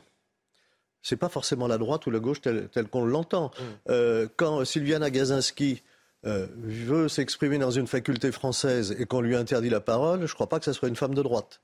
Et pourtant, elle met au cœur un problème civilisationnel. C'est là où Marion Maréchal a peut-être raison. Euh, c'est le cœur du débat, savoir quelle société on va, est-ce qu'on fait nation, comment on fait nation, est-ce que ça a encore euh, un sens aujourd'hui ou pas. Après, je ne suis pas sûr qu'ensuite elle fait une démarche politique qu'elle a le droit de faire, mais je ne suis pas sûr que ce soit la meilleure démarche du monde. Enfin, c'est son, son, problème, c'est pas le mien. Là. Ah, Arthur de Vatrigan. Bah, c'est euh, oui, c'est vrai que la civilisation est secouée. Euh, notre modèle est bien sérieusement amoché, en effet, par une gauche euh, qui veut déconstruire. On passe son temps à en parler, malheureusement, et à, à le constater. Pardon. Après, le problème, encore une fois, et c'est toujours été le problème de reconquête, c'est qu'il y a le long terme qui est important, mais il y a le court terme. Et le court terme aujourd'hui, l'opposition, malheureusement, ne se fait pas entre une droite civilisationnelle et une gauche qui déconstruit. Elle se fait entre, euh, malheureusement, et je le déplore, mais entre ceux qui profitent de la mondialisation et ceux qui la subissent, entre ceux qui ont faim et ceux qui sont riches. C'est ça le, sujet aujourd'hui. On a vu pendant la campagne présidentielle, le pouvoir d'achat a gagné. Euh, le sujet du pouvoir d'achat a gagné, pardon. Et là, on a, on a une période, où on parle d'inflation, on parle de manque, on parle de caisse vide, on parle de tout ça, de clochardisation de notre système de santé. Le, le problème, il est là aujourd'hui, quoi. Malheureusement. Mais là, vous dites ce centre, euh, ce, ce, socle centriste, mondialiste, c'est à peu près, c'est de ça dont vous parlez, euh, qui, bah, dirige aujourd'hui le, le, pays. la trahison des élites, si on peut reprendre Christophe Ce que dit Marion Maréchal, c'est qu'il est amené à disparaître. Voilà. bah, le problème, c'est qu'il est bien puissant et ça serait bien qu'il disparaisse, à mon sens, mais il, est, il reste bien puissant. Après, dans ce qu'elle dit, euh, quel grand remplace la droite, c'était le cas dans les élections présidentielles, parce qu'ils ont fait Reconquête, nouveau parti, euh, tout jeune parti a fait 7%, les LR ont fait 4%, donc euh, ils l'ont remplacé dans, en termes de voix. Par contre, le problème qui reste toujours pour Reconquête, c'est les élus. Sans élus, c'est compliqué de peser sur la vie politique. Et en effet, les, les, les européennes, l'élection européenne va être une étape décisive pour eux. Regardez, le pape François, euh, je crois hier ou avant-hier, s'est prononcé sur le, la théorie du genre, la déconstruction. Mm. Je ne crois pas que le pape François puisse être dire il est de gauche de ou il droite, est de droite. Ou de, ou de gauche, il a, effectivement. Il a Ça dépasse peut-être ce clivage droite-gauche. Sur un vrai on est, sujet. On est d'accord. Notre reportage à présent face à, à l'inflation de plus de 6% sur un an. Les Français changent leurs habitudes de consommation. Ils sont de plus en plus nombreux à se tourner vers des boutiques de seconde main. On en compte déjà 2000 en France, des boutiques bien souvent tenues par des associations comme Emmaüs. Notre reportage à Paris, Sacha Robin et Célia Barotte. Des chaussures, des vêtements ou encore des objets insolites, c'est ce que propose cette boutique située en plein cœur de Paris. Adepte des achats de seconde main, Cléo, 24 ans, est à la recherche des bonnes affaires. On peut trouver en général des, enfin, d'expérience des, des, manteaux euh, à partir de 15-20 euros, donc c'est beaucoup plus, euh, beaucoup plus facile de les acheter, surtout qu'un manteau en général on n'en a pas qu'un, on en a deux, trois. Cette autre cliente, elle, a été séduite par les ustensiles de cuisine de qualité et à petit prix. Vous voyez, 2 euros, franchement, il est en très bon état. Et euh, dans le commerce, euh, c'est un Pyrex en plus. Oui. Euh, pour, dans le commerce, il vaut facilement 12 euros à 15. Les tarifs affichés dans le magasin solidaire font en grande partie son succès, d'autant plus avec le contexte d'inflation, comme l'explique son directeur. Globalement, ici, vous allez euh, pouvoir euh, acheter des choses que vous, vous achèteriez euh, neuves à un cinquième, un dixième euh, du prix, euh, parfois plus. Et on a euh, une fréquentation qui est en hausse, même si tout ça dépend des dons que les gens nous font. Inaugurée en février dernier, cette boutique devrait rester ouverte dans le célèbre centre commercial jusqu'à l'année prochaine. 7h53 sur CNews. On va marquer une courte pause. On revient dans un instant à, 8h. Le temps pour moi de remercier Joseph Touvenet, directeur de la rédaction de Capital Social. Bon dimanche à tous. Bon dimanche à tous. Merci à vous d'être venus euh, ce matin. Arthur de Vatrigan également, directeur de la Merci rédaction de l'Incorrect. Merci à tous les deux. La matinale week-end se poursuit dans un instant avec euh, Face à, à Revel à 8h10 sur CNews et sur Europe 1 où on va euh, largement revenir sur toute l'actualité du jour avec Eric Revel. À tout de suite. La météo avec Groupe Verlaine. Installateur de panneaux solaires Thomson, garantie 25 ans. Groupe Verlaine, connectons nos énergies. Bonjour à tous, profitons de cette accalmie avec le retour du soleil de manière provisoire, surtout en Méditerranée avant l'arrivée d'une nouvelle perturbation. Donc la grisaille en matinée sera bien présente une fois de plus sur les trois quarts du pays, avec quand même quelques légères éclaircies, hein, surtout sur la façade ouest. On aura toujours beaucoup de nuages ponctués d'averses des Hauts-de-France en direction des Alpes, avec un petit peu de neige, hein, que ce soit sur l'ensemble des massifs des Alpes, du Jura, mais également des Vosges, et toujours aussi ces pluies en direction des Pyrénées. Dans l'après-midi, vous allez voir, ça va, ça va évoluer un tout petit peu plus favorablement, toujours avec le soleil majoritaire à l'est, toujours un petit peu d'averses résiduelle à l'est et puis surtout l'amorce de cette nouvelle perturbation à l'ouest avec encore quelques pluies. Les températures contrastées une fois de plus entre le nord et le sud, moins 1 degré à Strasbourg, 15 degrés à Perpignan. Et donc dans l'après-midi, on ira quand même avec des températures à plus de 20 degrés près de la Méditerranée. Vous avez regardé la météo avec Groupe Verlaine. Isolation thermique par l'extérieur avec aide de l'État. Groupe Verlaine, connectons nos énergies. Il est un peu plus de 8 heures sur CNews. Bon réveil à tous si vous nous rejoignez. Bienvenue dans la matinale week-end. Voici les titres de ce dimanche. À la une, cette semaine à haut risque pour le gouvernement. Comment dégager une majorité autour de la réforme des retraites d'ici jeudi et éviter un passage en force? L'affaire pourrait se jouer à quelques voix près. L'exécutif est sur le fil et les syndicats préviennent. L'usage du 49.3 serait catastrophique pour l'opinion. Un vice démocratique, dénonce même Laurent Berger, le leader de la CFDT. Les vols à l'étalage en progression de 14% en 2022, à tel point que les supermarchés mettent désormais en place des puces anti-vol sur les barquettes de viande fraîche et de poisson. Comment ne pas faire le lien avec l'inflation qui frappe le secteur alimentaire et une part toujours plus grande de Français qui basculent dans la précarité? Notre reportage à suivre en Loire-Atlantique. Et puis polémique à Aulnay-sous-Bois en région parisienne où l'intelligence artificielle vient en aide à la vidéosurveillance. Ça donne déjà des idées au gouvernement en vue des Jeux Olympiques, même si dans cette commune de Seine-Saint-Denis, l'opposition est vent debout contre son utilisation. Et c'était donc hier la septième journée de mobilisation contre la réforme des retraites. Mobilisation en nette baisse, 368 000 personnes dans les rues selon le ministère de l'Intérieur, un petit peu plus d'un million selon les syndicats. Mais peu importe les chiffres, le niveau de mobilisation est le plus faible enregistré depuis euh, le 19 janvier, depuis le début de la mobilisation. Malgré tout, certains opposants au projet restent déterminés, surtout ceux qu'on a pu croiser dans les, cortèges hier. Jusqu'où sont-ils prêts à aller? Élément de réponse avec ce reportage de Mathieu Deves, Pierre Emco, Inès Alicane et Marine Sabourin. Présents depuis le premier jour de mobilisation, ces Français veulent continuer à manifester, mais cela est de plus en plus compliqué pour certains, comme pour cette professeure d'histoire-géographie en Seine-Saint-Denis. J'ai déjà perdu euh, une semaine de salaire qui n'a pas encore été prélevé euh, sur les salaires qui ont été versés jusqu'alors, qui vont probablement être prélevés d'un seul coup euh, pour le salaire de mars ou d'avril, donc ça va faire très très mal. Hein. D'autres souhaitent également porter la voix de tous ceux qui n'ont pas pu se rendre dans la capitale, malgré le prix à payer, comme l'explique cette directrice d'école. Je comprends des gens qui ne peuvent pas venir manifester et aussi on manifeste pour tous ces gens qui ne peuvent pas venir manifester. Un agriculteur va fond de la Creuse, il ne peut pas laisser euh, voilà, sa ferme, son exploitation. Euh, voilà. Donc je manifeste aussi pour tous les gens qui ne peuvent pas manifester. Même si manifester devient difficile, certains opposants à la réforme des retraites restent déterminés. À chaque manifestation, euh, je serai là. Je suis très déterminé à tenir pour que ça change. Euh, l'objectif, c'est euh, le retrait de la réforme des retraites. Donc on fera ce qu'il faut pour l'obtenir. Hier, 368 000 Français étaient dans les rues selon le ministère de l'Intérieur, un chiffre en net recul par rapport aux manifestations précédentes. L'affaire Palmade qui a mis en avant la problématique de la consommation de drogue au volant. Ce vendredi matin, euh, des contrôles de police ont justement été menés dans le département du Rhône, près de Lyon. Et les résultats sont assez euh, impressionnants. Vous allez le voir, près de la moitié des personnes testées étaient positives aux stupéfiants. C'était un vendredi matin. Une opération suivie par notre journaliste Olivier Madinier. Du matin, dans la banlieue de Lyon, une opération de contrôle est menée par la gendarmerie. C'est la conduite sous stupéfiants qui est visée les automobilistes sont soumis à un test de dépistage. Ce jeune homme, en route vers son travail, est testé positif au cannabis. La personne est positive, on peut voir les barres de, contrôle juste ici qui sont actives. Par contre, celle du THC n'est pas visible. Ça veut dire que la personne est positive au cannabis. Son permis est suspendu pendant cinq jours, le temps d'avoir le résultat d'un prélèvement salivaire effectué sur place. Le préfet décidera ensuite de la poursuite de la suspension du permis de conduire. Le conducteur sera aussi convoqué devant la justice. Les consommateurs réguliers ont de grandes chances d'être positifs lors de tels contrôles.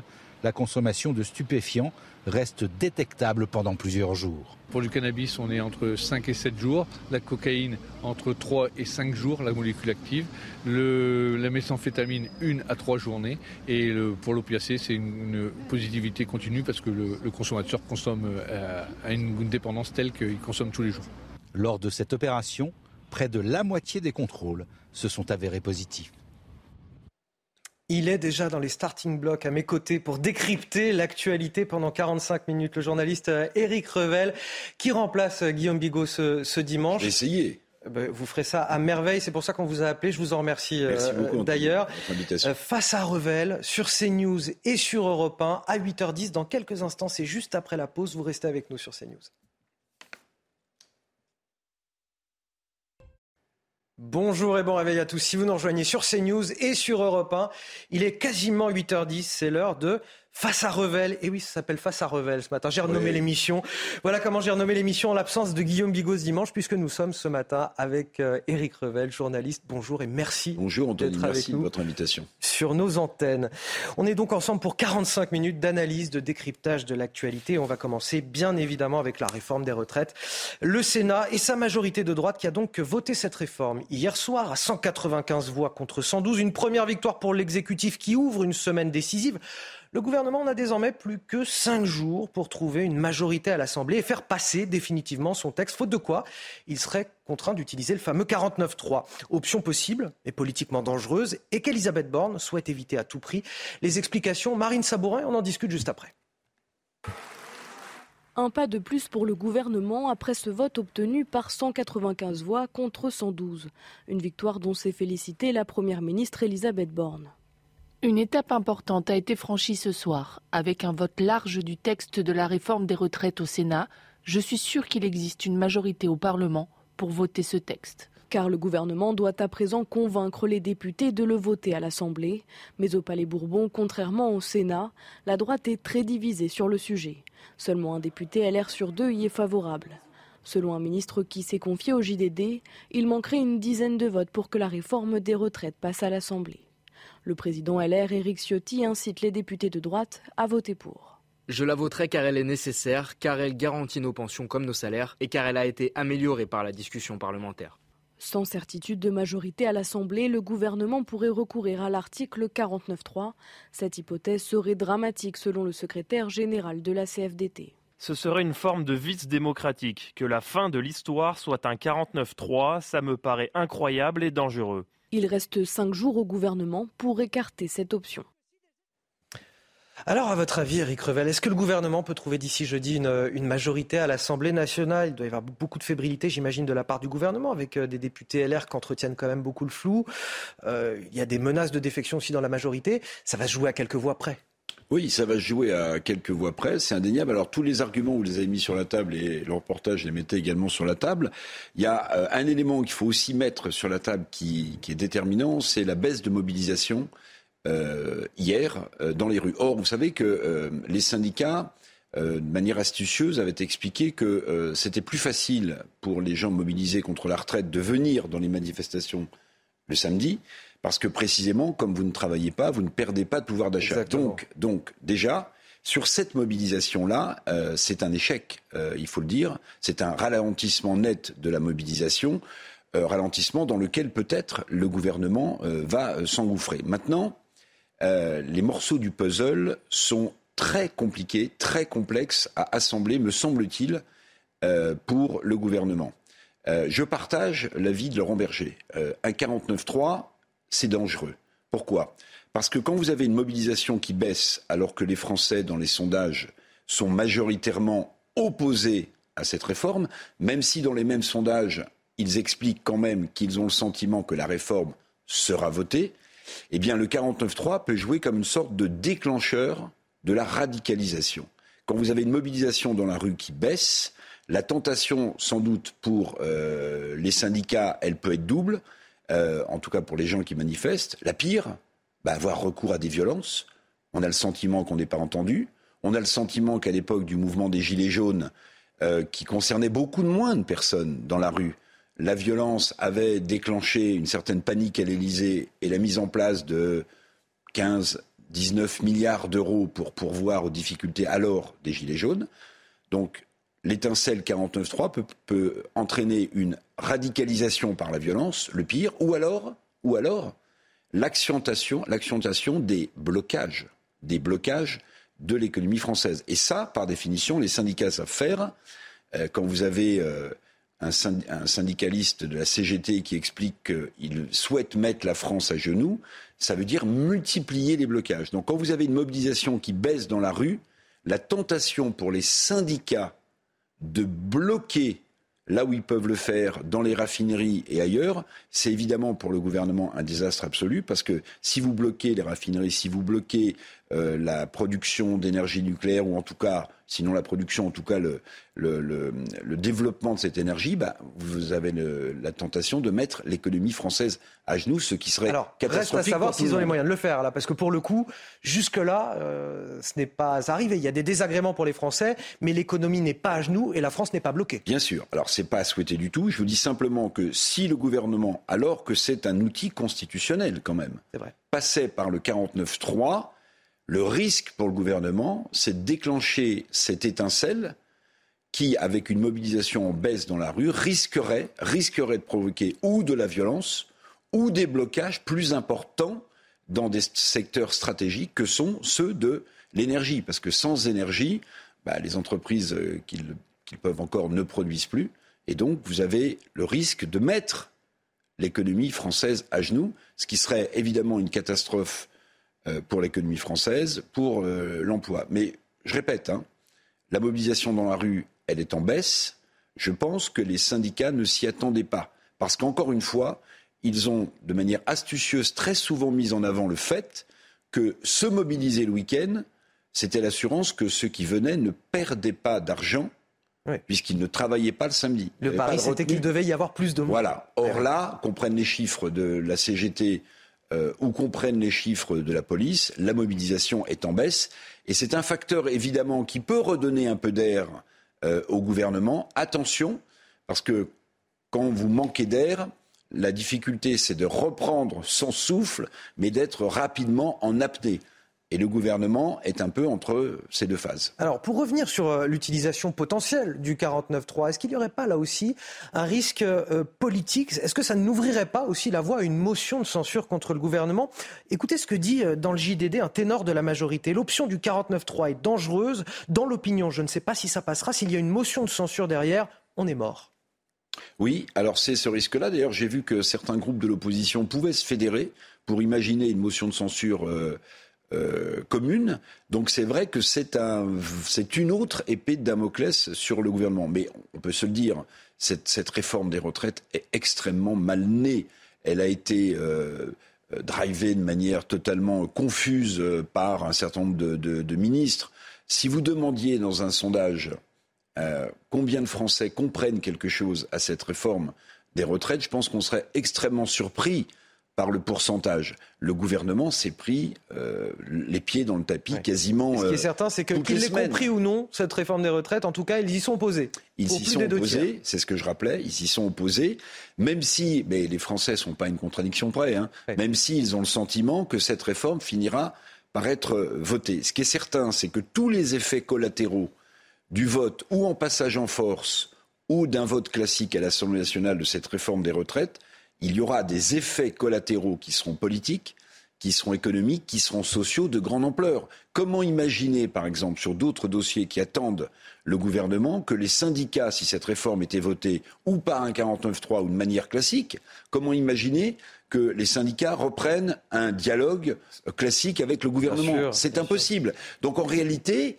je parlais de blocage économique tout à l'heure, mais est-ce qu'on n'est pas devant un, blocage social, un blocage du dialogue social de beaucoup plus de grande importance et ce qui euh, contrarierait incroyablement les autres projets du gouvernement? C'est aussi ce risque-là qu'il faut mesurer. Un, un intime d'Emmanuel Macron récapitule là aussi dans le JDD. Cette réforme est conçue pour permettre toutes les autres. Si elle échoue, rien ne sera plus possible. Vous êtes d'accord avec ça? Bien sûr. Alors, le président de la République, pardonnez-moi, mais c'est un peu piégé lui-même. Quand il a fait de cette réforme des retraites euh, la réforme euh, mère de son quinquennat, bah, si vous échouez sur la réforme la plus importante, euh, vous n'êtes plus crédible pour annoncer d'autres réformes. c'est un sujet évidemment déterminant pour le président de la République. Alors, est-ce qu'il en fait, en réalité, il faudrait lui poser la question, est-ce qu'il en fait réellement un élément déterminant comme marqueur de ses possibilités de réformer le pays Ou est-ce qu'il en fait un problème, j'allais dire, d'ego euh, Puisqu'il s'est engagé en disant que c'était la, mère des réformes, maintenant il ne peut plus reculer. On est un peu dans cette impasse. Et tout ça pour une réforme, tout ça pour une réforme qui, à mon avis, n'était pas une réforme euh, qu'on devait obligatoirement, vu le contexte social, d'inflation, de perte de pouvoir d'achat, mettre sur la table, parce que le contexte est quand même explosif. Il n'y avait pas d'urgence absolue à, le faire. Euh, une réforme qui est euh, dans une sorte d'impasse politique, vous l'avez dit. Combien de LR la voteront réellement à l'Assemblée nationale? S'il y avait une dissolution, combien de LR euh, retrouveraient leur siège Au profit de qui? Donc toute cette équation politique fait partie des effets collatéraux qui peuvent être désastreux pour le gouvernement qui s'est mis dans, ce type d'impasse face à Revel. Éric Revel qui décrypte l'actualité euh, ce matin à, mes côtés sur CNews et sur Europe 1. Vous parliez tout à l'heure, Éric Revel, de la mobilisation en nette baisse contre la réforme des retraites. Je rappelle les chiffres à cette occasion. 368 000 manifestants selon le ministère de l'Intérieur, un petit peu plus d'un million selon les syndicats. Mais qu'importe les chiffres, vous l'avez justement souligné, le niveau de mobilisation est jusque-là le plus faible enregistré depuis le début de la mobilisation le 19 janvier. Et dans le même temps, dans les cortèges, face à un gouvernement qui ne cède rien, sent bien qu'il y a ce sentiment de colère euh, qui continue de croître. Là aussi, Eric Revel, vous l'avez souligné. Euh, écoutez ce reportage de Valérie Labonne et nos équipes présentes à la manifestation parisienne ce samedi. Au cœur du cortège, la colère monte. le choix d'un vote bloqué et le refus du président de la République de recevoir les syndicats est vécu comme un véritable affront. je l'ai vu hier avec les contacts que j'ai pu avoir, une colère qui grandit suite au courrier du président de la République aux organisations syndicales, qui est un véritable bras d'honneur au mouvement social. Attention au risque d'explosion. Une inquiétude palpable dans les rangs de l'intersyndicale, mais aussi côté manifestants. Beaucoup considèrent cette nouvelle démonstration de mépris comme celle de trop. Le premier mensonge sur les 1200 euros pour tous, le mensonge sur les femmes souvent être à égalité avec les hommes. Si la colère avait été euh, en tout cas euh, contenue jusqu'à présent, elle, là elle monte, oui. Et euh, le fait de ne pas se faire entendre fait qu'elle monte. Il est odieux, infect. J'aime bien l'affiche président méprisant de la République. À gauche, on tente de trouver une porte de sortie démocratique en demandant, comme les syndicats, une consultation du peuple sur la question des retraites, sans quoi il faudra aller plus loin. Macron espère quoi? Que euh, les gens euh, finissent par euh, se fatiguer, se dégoûter. C'est l'inverse qu'il faut faire, essayer de trouver des sorties. Donc nous allons en trouver une par la force. Malgré une mobilisation en baisse ce samedi, les syndicats ont prévu une nouvelle journée de grève le 15 mars prochain.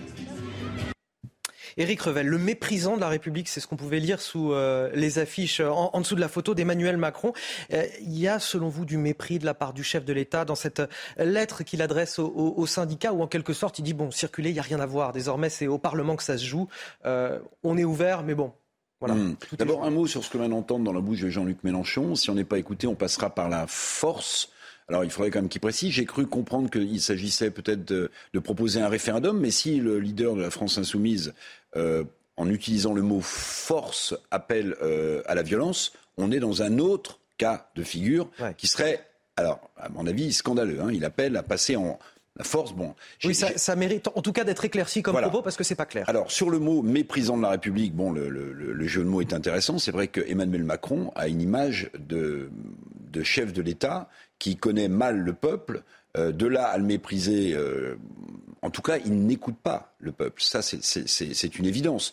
C'est même euh, l'un des marqueurs de, sa personnalité euh, politique. Il donne toujours le sentiment d'être au-dessus euh, de la mêlée, d'être sur une autre planète, d'être dans un autre pays étranger, hein, bien souvent. Hein. Il a beaucoup voyagé ces derniers temps. et oui, surtout depuis le début de, la mobilisation, effectivement.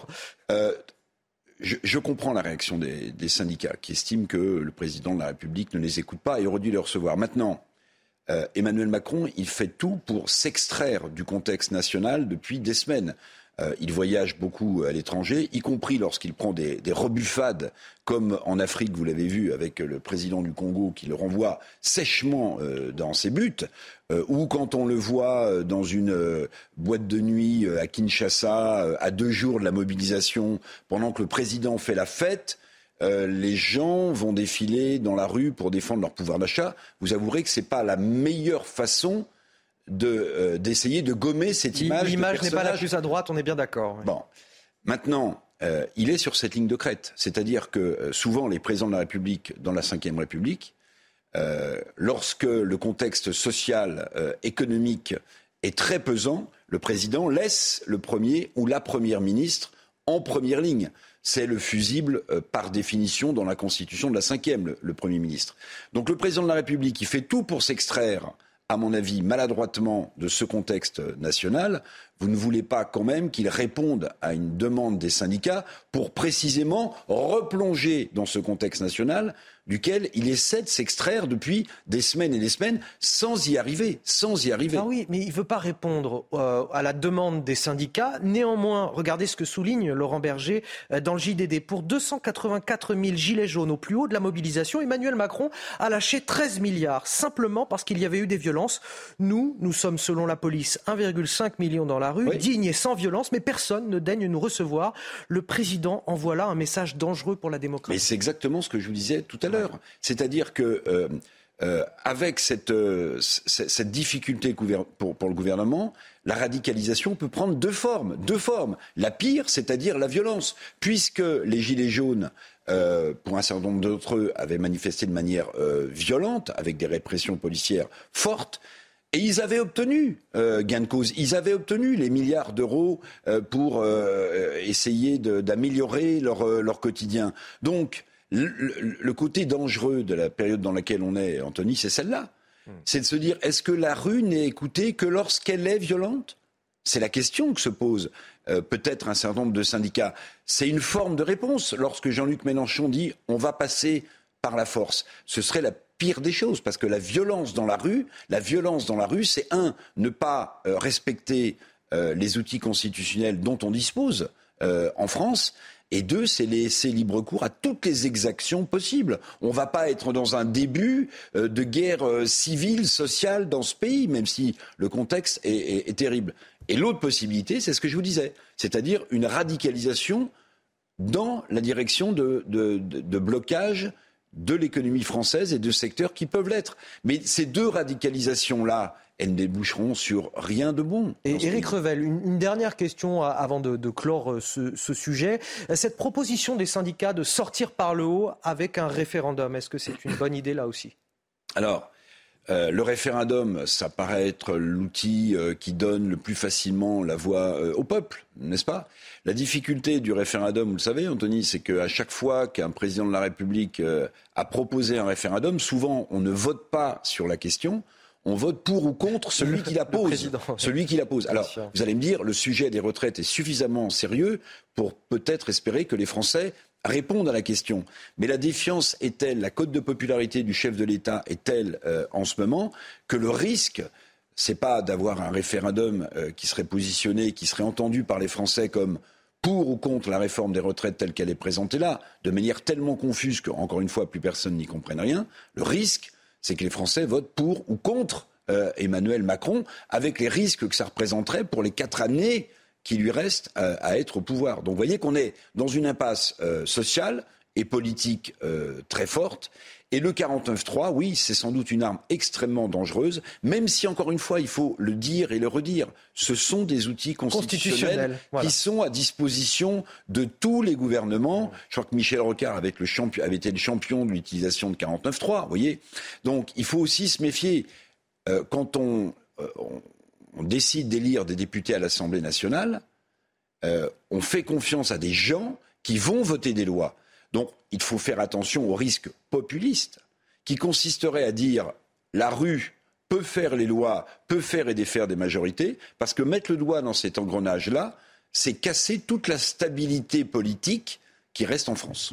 Voilà ce que l'on pouvait dire sur cette euh, réforme des retraites. 8h28 face à Revel sur CNews et sur Europe 1 avec le journaliste Éric Revel. L'an dernier, les vols à l'étalage ont progressé de 14%. Difficile de ne pas faire le lien avec l'inflation qui frappe en ce moment le pouvoir d'achat des Français. Les prix des produits alimentaires ont bondi eux aussi euh, de plus de 14%, presque 15%. Et ils sont eux aussi, ces, produits alimentaires, la cible de vol, à tel point que certains distributeurs placent désormais des puces anti-vol dans les barquettes de viande et de poissons. Regardez et écoutez ce reportage qui illustre assez bien la crise que nous traversons en ce moment. Un reportage signé Michael Chailloux. 50 000 euros par an, c'est le manque à gagner moyen lié au vol dans ce magasin d'une petite ville de Loire-Atlantique. Chiffre conséquent déjà, mais depuis fin 2022 et l'envolée de l'inflation, il a explosé. Depuis le mois de décembre, il y a une, une énorme recrudescence des vols. Euh, et on peut le dire réellement qu'on est à x2 de ce qu'il y avait avant. Quoi. Il y a quand même une, ampleur sur la, tout ce qui est euh, boucherie, poissonnerie et fromage. Direction le rayon boucherie où depuis quelques semaines on ajoute discrètement une petite étiquette difficile à repérer sur chaque barquette de viande préparée. une petite étiquette autocollante qui est anti-volée. Hein. Il y a une, espèce de petite puce électronique à l'intérieur. Et quand les gens passent au niveau de la caisse, s'ils passent pas euh, dans la caisse, ça sonne et le vigile s'occupe du reste. Le vigile a été recruté début janvier, coût pour le magasin 5000 euros par mois, auquel il faut ajouter une vingtaine de caméras supplémentaires installées en urgence. La lutte contre le vol, c'est 6500 euros de charges mensuelles supplémentaires. Le magasin s'est adapté et le profil du voleur a changé. Euh, maintenant, ça peut être monsieur, madame, tout le monde. Hein. Euh, il n'y a, plus, a plus de profil de voleur où avant on pensait que plus un tel, un tel. Aujourd'hui, c'est fini. Aujourd'hui, euh, n'importe qui, n'importe qui vole. Dernier vol recensé, trois côtes de bœuf pour un montant total de près d'une centaine d'euros, planqués sous le manteau d'une femme qui se disait enceinte. 8h30 sur CNews et sur Europe 1. Bienvenue si vous nous rejoignez tout de suite. Le rappel de l'actualité, c'est avec vous, Augustin Donadieu. La réforme des retraites a été votée hier au Sénat, 195 voix pour, 112 contre. Les élus avaient jusqu'à ce dimanche pour trancher, mais le gouvernement a mis un coup d'accélérateur vendredi en décidant d'un vote bloqué. Résultat, le texte arrivera dans les temps en commission mixte paritaire mercredi prochain avant que sa version finale soit présentée à l'Assemblée nationale le lendemain, jeudi 16 mars. Les forces ukrainiennes se préparent à une contre-offensive près de Barmout, à l'est de l'Ukraine. Depuis plusieurs semaines maintenant, les Russes tentent d'encercler la ville. Le patron du groupe paramilitaire Wagner a revendiqué une nouvelle progression de ses hommes. Le ministère ukrainien de la Défense a indiqué hier que, son armée avait repoussé vendredi plus de 100, 000, euh, pardon, 100 attaques ennemies. Et Kylian Mbappé arrache la victoire au PSG hier soir face à Brest lors de la 27e journée de Ligue 1. Les Parisiens se sont imposés de buts 1 avec une ouverture du score par Carlos Soler, transversale rentrante. Le Brestois, le Brestois pardon, Franck Honora égalisera juste avant la mi-temps. Et enfin, Kylian Mbappé viendra sauver les hommes de Christophe Galtier dans le temps additionnel. Avec cette victoire, le PSG prend 11 points d'avance sur son rival Marseille. Éric Revel qui commente avec moi l'actualité sur CNews et sur Europe 1. Des puces anti-vol sur euh, la viande et le poisson dans certains supermarchés. Avant, on les mettait sur des produits très ciblés, les plus chers, comme euh, des rasoirs, comme euh, des bouteilles d'alcool fort. Mais quand on en vient à devoir mettre des puces anti-vol sur de la viande en supermarché, c'est qu'il y a un désarroi social énorme. Il y, a, même plus qu'un désarroi. Il y a l'impossibilité, je ne vais pas dire que tous les voleurs ont du mal à, vivre et à se nourrir, mais il y a, c'est le symbole absolu euh, du fait que euh, des gens n'arrivent plus avec le pouvoir d'achat qui est leur à acheter les produits nécessaires pour vivre. C'est ça que ça veut dire. Mais vous savez, on assiste, me semble-t-il, à quelque chose de profond et de nouveau dans ce pays c'est que la hausse des prix, euh, l'inflation, quelle que soit euh, son origine, hein, je rappelle que les produits alimentaires euh, sur un an avaient augmenté de 14%, qu'on est sur un mars dit rouge avec des produits de première nécessité, hein, que ce soit de la nourriture ou des produits d'hygiène qui pourraient augmenter entre 10 et 15% supplémentaires, ça veut dire que, bah, comme par définition les salaires n'ont pas suivi, il y a un problème majeur de pouvoir d'achat. Les plus pauvres sont en extraordinaire difficulté. Mais la nouveauté, Anthony, c'est que les classes moyennes en France sont atteintes. Alors, je, je m'apesantis quelques minutes sur les classes moyennes, parce que les classes moyennes dans un pays, quel que soit le pays, c'est le point d'ancrage du développement. Ce sont les classes moyennes qui euh, permettent euh, à un pays de, produire et, de consommer. Or, ces classes moyennes sont atteintes. Elles sont atteintes en France. Je vais vous donner euh, deux exemples. Euh, le premier exemple, vous avez sans doute noté que euh, pas mal d'enseignes, notamment de vêtements en France, euh, ferment leurs portes, sont en faillite. Je ne vais pas citer les marques, mais tout le monde les a en tête. Depuis quelques semaines, on assiste à une avalanche de fermetures d'enseignes. Eh bien, ces enseignes, précisément, c'était des enseignes dans lesquelles achetaient, consommaient plutôt les classes moyennes. Mmh. Le fait que ces enseignes soient en difficulté, ça veut dire qu'elles ont moins d'acheteurs, ça veut dire que les classes moyennes en France bascule dans une certaine paupérisation. Et ça, c'est extrêmement euh, inquiétant. Il y avait un très joli euh, petit euh, fascicule de Maurice Lévy, l'ancien patron de Publicis, qui s'appelle Ouvrez les yeux, et qui écrivait, il y a quelques mois à peine, qui écrivait cette, cette, cette façon dont les classes moyennes étaient en train de disparaître, et surtout comment les classes moyennes appréhendaient de manière très négative l'avenir pour leurs propres enfants eh bien, on est dedans. C'est-à-dire que les classes moyennes, aujourd'hui, dans un pays comme le nôtre, qui est en régression économique, je vais vous donner quelques chiffres, hein, qui vont nous sauter aux yeux dans quelques temps. 3 000 milliards d'euros de dette avec des taux qui remontent, un commerce extérieur déficitaire de 168 milliards euh, d'euros. On est dans une sorte d'abandon de souveraineté économique française. On est fragilisé économiquement. On a le taux d'industrie manufacturière en France, écoutez bien, le plus faible d'Europe avec la Grèce. On est à 9%. C'est-à-dire que ces chiffres-là, évidemment, ils échappent à la plupart des gens. Mais l'alarme est sonnée, l'alarme est donnée par ces faillites de magasins, ces vols euh, à l'étalage qui montrent que nous sommes à la fois dans une désespérance économique et en même temps dans un moment crucial pour l'économie française, non seulement parce que ces grands chiffres macroéconomiques ne sont pas bons, mais surtout, surtout parce qu'on euh, voit bien que de plus en plus de gens ont du mal à se nourrir et à manger. Quand on en vient à voler de la viande ou euh, à essayer de voler des fruits et légumes, euh, ça veut dire qu'on est dans une situation sociale désespérée. Et sur les fruits et légumes, parce que je complète mon tableau, que vous allez peut-être trouver négatif en ce dimanche matin, mon cher Anthony. Est-ce que vous savez qu'on apporte... malheureusement c'est le constat Est-ce que vous savez qu'on apporte 60% des fruits dans ce pays? On importe 60% des fruits que nous consommons dans ce pays. On importe 40% des légumes dans ce pays. Ça veut dire que dans beaucoup de secteurs, on est à la ramasse, désindustrialisation, même si les investissements étrangers euh, sont plutôt euh, euh, en hausse. sur des petits faits comme cela, est-ce que vous imaginiez, Anthony, qu'on importait 60% des fruits qu'on consomme en France? Eh bien, on est dans cette situation. Donc, euh, pour citer un autre titre d'un ouvrage dont je me souviens qui s'appelait La grande peur des classes moyennes d'Alio Marie, il y, a, quelques années, hein, on est dedans. C'est-à-dire que les classes moyennes sont en train de prendre de plein fouet euh, l'effondrement pour un certain nombre d'entre elles du pouvoir d'achat, la croissance de l'inflation. Et encore une fois, les économistes le montrent partout dans le monde. Quand les classes moyennes sont atteintes, alors c'est l'économie du pays qui est fragilisée et, en danger. C'est ça le, le Éric Revel, ces classes moyennes qui s'interrogent à quand le pic de l'inflation, à quand des, prix qui redescendent?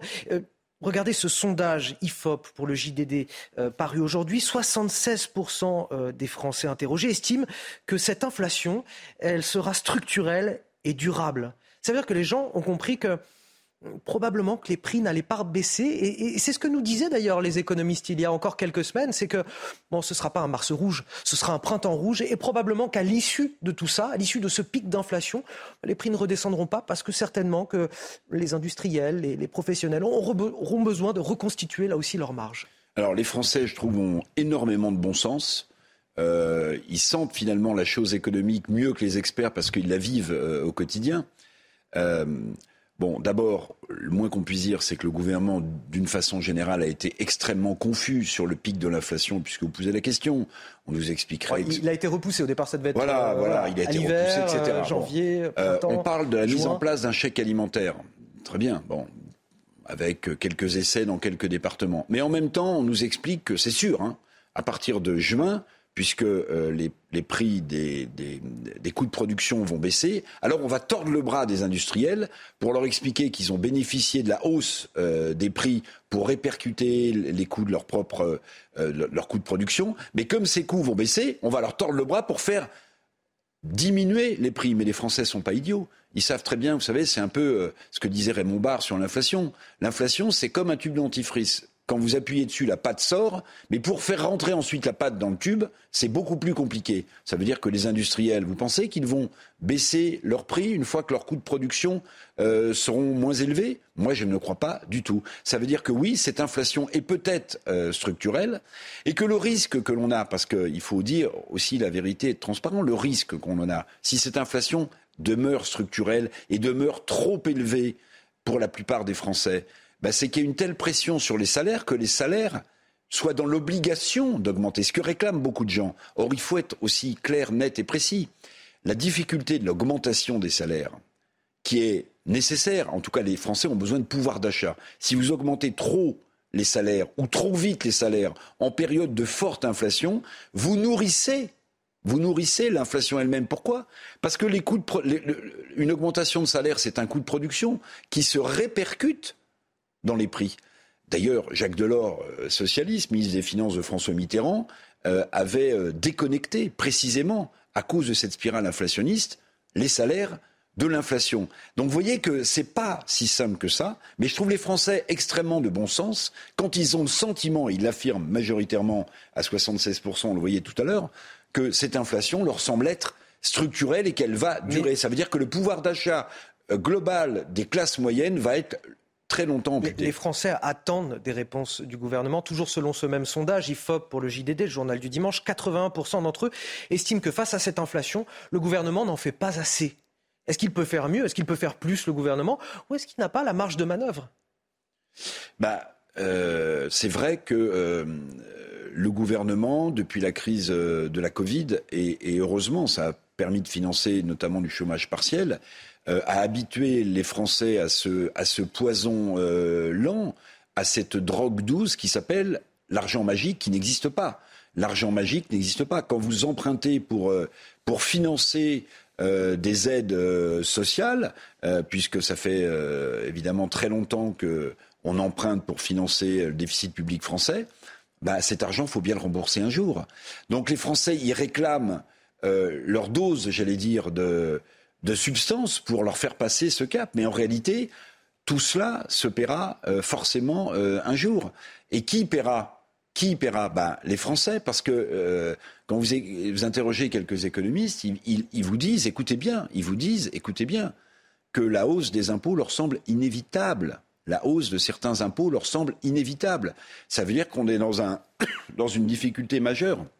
Et j'ajoute, parce qu'on parle beaucoup de hausse des prix, on parle beaucoup de cette situation apocalyptique dans laquelle sont beaucoup de ménages français. Mais il y a une dépense contrainte dont on ne parle jamais et qui ampute lourdement, durablement le pouvoir d'achat des Français. Cette dépense contrainte et obligatoire, qu'on soit locataire ou propriétaire, c'est le budget logement. Le budget logement pèse de façon absolument sidérante en France, chez les ménages les, plus, les plus, fragiles, mais aussi chez les primo-accédants qui ont la chance de vouloir s'endetter pour acheter un appartement. Cette dépense contrainte, elle est incontournable et elle, et elle rogne durablement et fortement le pouvoir d'achat des Français. Et quand vous regardez en face le fiasco de la construction des logements neufs en France, vous avez un décalage total entre la demande de logement locatif ou accès à la propriété et l'offre de logement qui fait que le poste de dépenses contraintes qui s'appelle le logement ne va cesser de s'accroître. Et si ça s'accroît, Anthony, bah ça laissera encore moins de pouvoir d'achat pour se nourrir correctement. 8h42 sur CNews et sur Europe 1. Je suis toujours avec Eric euh, Revel, journaliste pour décrypter l'actualité. Cette question que je voulais vous poser, l'autorité est-elle une notion qui se perd en France de nos jours? Il y a de quoi dire. Je crois que la réponse à ce sondage euh, IFOP, là aussi, ne va pas beaucoup vous surprendre, Eric Revel. Pour 85% des Français, c'est oui, l'autorité se perd, et plus particulièrement celle de la police. Là aussi, je pense que ça fait longtemps que nos agents de police l'ont remarqué. Euh, les détails de ce sondage, c'est avec Vincent Fernandez et Stéphanie Rouquier et Marine Sabourin. On en, on en discute juste après. Lorsque l'on vous demande ce que vous pensez de la police, voici vos réponses. Pas grand-chose de bon, à vrai dire. La loi, le respect. La police me fait pas peur, donc euh, quand on n'a rien à se reprocher. Euh, la sécurité La sécurité, ouais. Selon un dernier sondage, la police inspire surtout de la confiance, mais aussi de l'inquiétude ou de la sympathie. Autre résultat de cette étude, la notion d'autorité, qui se perd pour près de 9 Français sur 10 le respect se perd énormément et euh, il n'y a plus d'autorité. On a l'impression justement que la police n'a pas trop de pouvoir de tout ce qui se passe, voilà. Nous, on avait le respect du maître d'école, euh, de la police, euh, voilà. Que maintenant, il n'y a plus rien, hein, donc ça se perd, ça. Un constat partagé par tous les âges et toutes les classes sociales. Alors cette notion d'autorité qui se perd, Éric Revel, est-ce que ça vous surprend? Non, ça ne me surprend pas et ça touche euh, en réalité euh, la police, mais ça touche aussi euh, le corps enseignant, mais ça touche aussi les élus, les élus. Et j'allais dire, ça va. c'est un constat. Après, on peut essayer de décrypter, mais ça va même jusqu'au statut de président de la République. je ne sais pas si vous vous souvenez, mais je, vais prendre trois présidents de la République, tiens quatre même, récents. Euh, Jacques Chirac, Nicolas Sarkozy, François Hollande, Emmanuel Macron. Euh, Jacques Chirac, pendant sa campagne électorale, euh, s'était fait cracher dessus.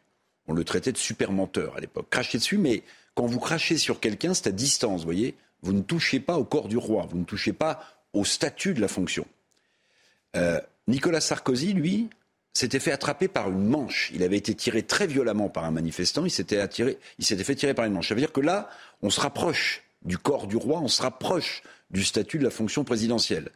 François Hollande s'était fait euh, enfariner de manière très violente, si vous vous souvenez. Bon, là aussi, c'est à la fois à distance et la personne avait voulu euh, se ruer sur lui. Et Emmanuel Macron s'est fait gifler. Ça y est, on touche le corps du roi, on touche au statut de la fonction présidentielle.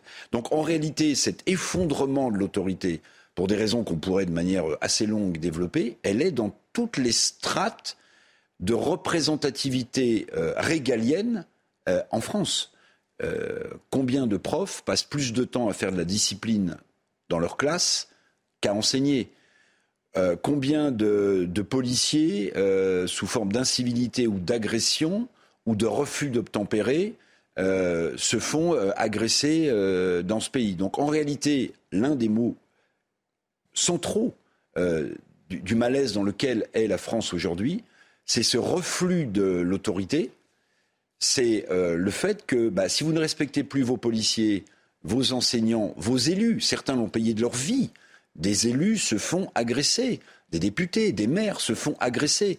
Eh bien, quand euh, ces représentants de la nation, qui soient élus ou qui représentent l'autorité, ne sont plus en capacité euh, d'avoir ce rôle central, ben, il ne faut pas s'étonner, si vous voulez, que cette société soit dans une situation extrêmement compliquée où la violence, l'invective, l'insulte va jusqu'à s'immiscer à l'Assemblée nationale. Sous la Troisième et la Quatrième République, on avait des débats qui étaient enflammés. On avait parfois même des, des députés qui en venaient presque aux mains. Mais vous savez, ce qui est symptomatique et qu'on ne dit pas, c'est que sous la Troisième et la Quatrième République, lorsque le Parlement était dans cet état-là et que les députés ne se respectaient plus eux-mêmes, la France a basculé dans des crises ou internationales ou nationales d'une extrême violence. Je ne dis pas qu'on en est là, mais en tout cas, oui, l'autorité s'effondre. D'où qu'on se tourne, l'autorité est en panne et c'est évidemment le sujet majeur. 8h46 sur CNews et sur Europe 1. Dans la presse ce week-end, Marion Maréchal donne une interview au magazine Le Point. La vice-présidente du parti Reconquête d'Éric Zemmour dit vouloir grand remplacer la droite. On va en parler avec vous, Augustin Donadieu. Une droite qu'elle accuse aujourd'hui de compromission face à une gauche de déconstruction. Oui, l'ancienne députée FN du Vaucluse qui a rejoint Éric Zemmour il y a un an, presque jour pour jour, est convaincue que la grande opposition politique se fera entre une droite civilisationnelle pardon, au sens large et la gauche de la déconstruction, selon ses mots. Elle poursuit en, en affirmant que le socle du centre tel que nous l'avons connu va s'amoindrir pour des questions, pour des raisons générationnelles et sociologiques. Alors l'objectif de Marion Maréchal est clair. Nous voulons ensuite en quelque sorte remplacer la droite de compromission par une vraie droite de conviction. Et pour la vice-présidente du Parti Reconquête, le grand fait politique de 2022, ce n'est pas la réélection d'Emmanuel Macron, c'est l'apparition d'un nouveau parti fort de près de 100 000 adhérents. Si nous obtenons des élus aux européennes et faisons un meilleur score que LR, alors Reconquête sera un parti pivot incontournable. Et pour mettre toutes les chances de son côté, Marion Maréchal a annoncé euh, le lancement le mois prochain, le mois prochain d'une école des cadres au sein de laquelle elle entend préparer ses troupes au clivage politique qu'elle voit venir. Merci euh, Augustin Donadieu. Alors Éric Revel, vous aurez peut-être l'occasion de me dire dans un deuxième temps si Reconquête a aujourd'hui euh, les moyens de, de, grand remplacer cette droite. Mais tout d'abord, euh, l'analyse euh, fournie par Marion Maréchal. Aujourd'hui, le clivage, dit-elle, il se fait entre une droite civilisationnelle et une gauche de la déconstruction. Est-ce que vous êtes d'accord avec ça déjà? Alors sur le fond, l'analyse intellectuelle, parce que c'est bien ça le souci, l'analyse oui. intellectuelle de Marion Maréchal me semble intéressante. Maintenant, je vais vous dire, ce n'est pas le sujet à court terme ou à moyen terme des Français. Le sujet à court terme à moyen terme des Français, c'est la question du pouvoir d'achat, euh, de l'autorité, euh, de l'inflation. Euh, sur le long terme, on peut imaginer que c'est du sens. Mais pourquoi je vous dis ça? Parce que finalement, Éric Zemmour, me semble-t-il, a commis la même erreur lors de l'élection présidentielle il a fait euh, d'un débat civilisationnel le nec plus ultra de sa campagne électorale, alors que Marine Le Pen, elle, avait senti depuis le début que la question du pouvoir d'achat était la plus importante. En fait, Marion Maréchal, euh, et c'est à son honneur aussi, elle essaie de donner euh, un peu plus de, de, de hauteur à la politique. Elle fait. a sa grille d'analyse. Elle a sa grille d'analyse et elle est dans une démarche qu'on va, et je vais vous expliquer, qu'on peut euh, appeler une démarche gramschiste.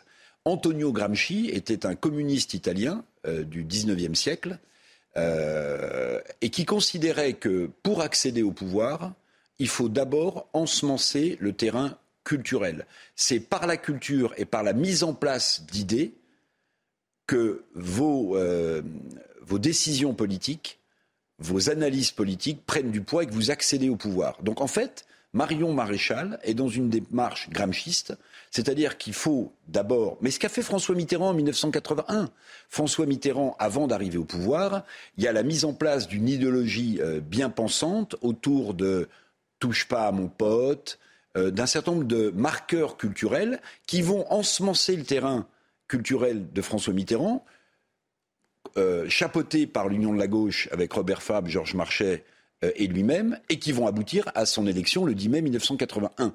Donc en fait, cette théorie d'Antonio Gramsci, qui est une théorie euh, d'un philosophe engagé politiquement qui était un communiste italien, en fait, elle, a déjà essayé de l'appliquer, Mario Maréchal. Elle a créé, pour des étudiants, je ne sais pas où elle en est d'ailleurs, une école à Lyon où elle formait également. Là, elle veut créer une école des cadres. Ben voilà, on est l'école des cadres. C'est pas, ça, ça, rappelle quoi justement? Mais ça rappelle l'école des cadres du Parti communiste français à l'époque où, dans les années 70-80, euh, chaque section du Parti communiste français repérait des jeunes talentueux, euh, les incluait dans une école des cadres pour leur apporter et leur apprendre la bonne parole communiste. Donc en réalité, cette, cette démarche gramschiste, qu'on peut comprendre, qui a été couronnée de succès, c'est la démarche de Marion Maréchal. Mais je me demande juste si aujourd'hui, dans le contexte économique dans lequel nous sommes, elle est audible par la grande majorité des Français qui souffrent, qui souffrent de problèmes de, pouvoir d'achat euh, minés par euh, l'inflation. Attention, la politique, c'est aussi répondre avec des solutions à des problèmes du quotidien des Français. Et puis, dernière chose, est-ce que lorsqu'on a cette démarche-là, on le dit et on le proclame? C'est un, une vraie question. C'est une vraie question. Quand elle parle d'une euh, droite de compromission qu'elle oppose à, à ce qu'elle est censée représenter elle-même, une droite de conviction. Là, elle fait de la communication politique, où il y a une véritable analyse quand elle dit la droite aujourd'hui est une droite de compromission? Non, bah, politiquement, oui. La droite actuelle est une droite de compromission. On parlait des retraites tout à l'heure, euh, Anthony. Euh, alors, la conviction de, LR euh, et des gens qui ont représenté LR, l'UMP, le RPR lors des élections présidentielles, c'est de repousser l'âge du départ à la retraite. Donc ça, c'est de la conviction. Mais la compromission, c'est quoi pour LR aujourd'hui? Bah, C'est de voter avec la majorité, quand même, une loi dont on ne voit pas bien dans quelle direction elle va, dont les marqueurs ont été plus que confus, parfois ça a même été des mensonges, on le rappelait dans un reportage, les 1200 euros de retraite brute euh, pour tous, tel que ça avait été euh, compris, ça devait concerner, avait dit Olivier Véran, 1,8 million, 2 millions de personnes. Euh, Jérôme Guedj, député socialiste, député socialiste, a fait du contrôle sur pièce, si j'ose dire, et on s'est aperçu que ça concernait 20 000 personnes. Donc, si vous voulez, il y a de la conviction de la part des LR, mais il y a de la compromission autour d'un texte qui n'est pas clair, euh, et ça, euh, les LR risquent de le payer euh, extrêmement cher. Donc oui, cette droite, c'est un peu une droite de compromission. Mais je ne sais pas si vous avez vu ce qui s'est passé quand même au niveau des, états-majors jeunes. Et je termine Et ce sera le mot de la fin. Oui. Les états-majors jeunes, c'est que vous avez vu cette, une où le représentant des jeunes zémouriens du Rassemblement national et, et, du LR posent ensemble et donnent une interview commune. Alors ça a été dénoncé évidemment par la droite républicaine qui veut toujours laisser ce cordon en place contre ce qu'on appelle l'extrême droite. Mais est-ce que c'est le début de quelque chose ou est-ce que ça sera euh, sans suite? Ben, On le verra à la prochaine édition. Merci Eric euh, Revel, merci pour cet euh, échange. On va tout de suite rejoindre Sonia Mabrouk en direct des studios d'Europe 1. Bonjour Sonia, on vous retrouve tout à l'heure à 10h pour le grand rendez-vous, CNews, Europe 1, Les Échos. Et qui est votre invité aujourd'hui? Bonjour à vous, Anthony, et bonjour à tous. Notre invité, eh bien, il est en plein dans l'actualité, si j'ose dire. C'est le patron des sénateurs LR, Bruno Rotaillot. Ah oui, effectivement, on ne pouvait pas être plus dans l'actualité. Euh, sur quel thème vous allez l'interroger donc? Ce dont vous parlez euh, depuis euh, tout à l'heure, évidemment, Anthony, c'est euh, l'adoption au Sénat de la réforme des retraites. Mais sur quel texte On n'y comprend plus grand-chose? Et puis, à partir de maintenant, que va-t-il se passer? Le plus dur commence peut-être pour le gouvernement avec le spectre du 49-3, la colère de la rue. Et puis, on évoquera ce dont vous venez de parler avec Éric Revel, c'est-à-dire l'interview de Marion Maréchal avec cette droite de compromission. Et elle vise la droite LR avec Bruno Rotaillot notamment. Merci Sonia, je vous dis à, tout à l'heure, 10h pour le grand rendez-vous CNews, Europe 1, Les Échos. Vous restez avec nous sur CNews, la matinale week-end se poursuit dans un instant, toujours avec Eric Revel. Et sur Europe 1, c'est l'heure de retrouver Léna Monnier et Frédéric Tadei. C'est arrivé demain. Excellente journée à tous sur CNews et sur Europe 1, bien sûr.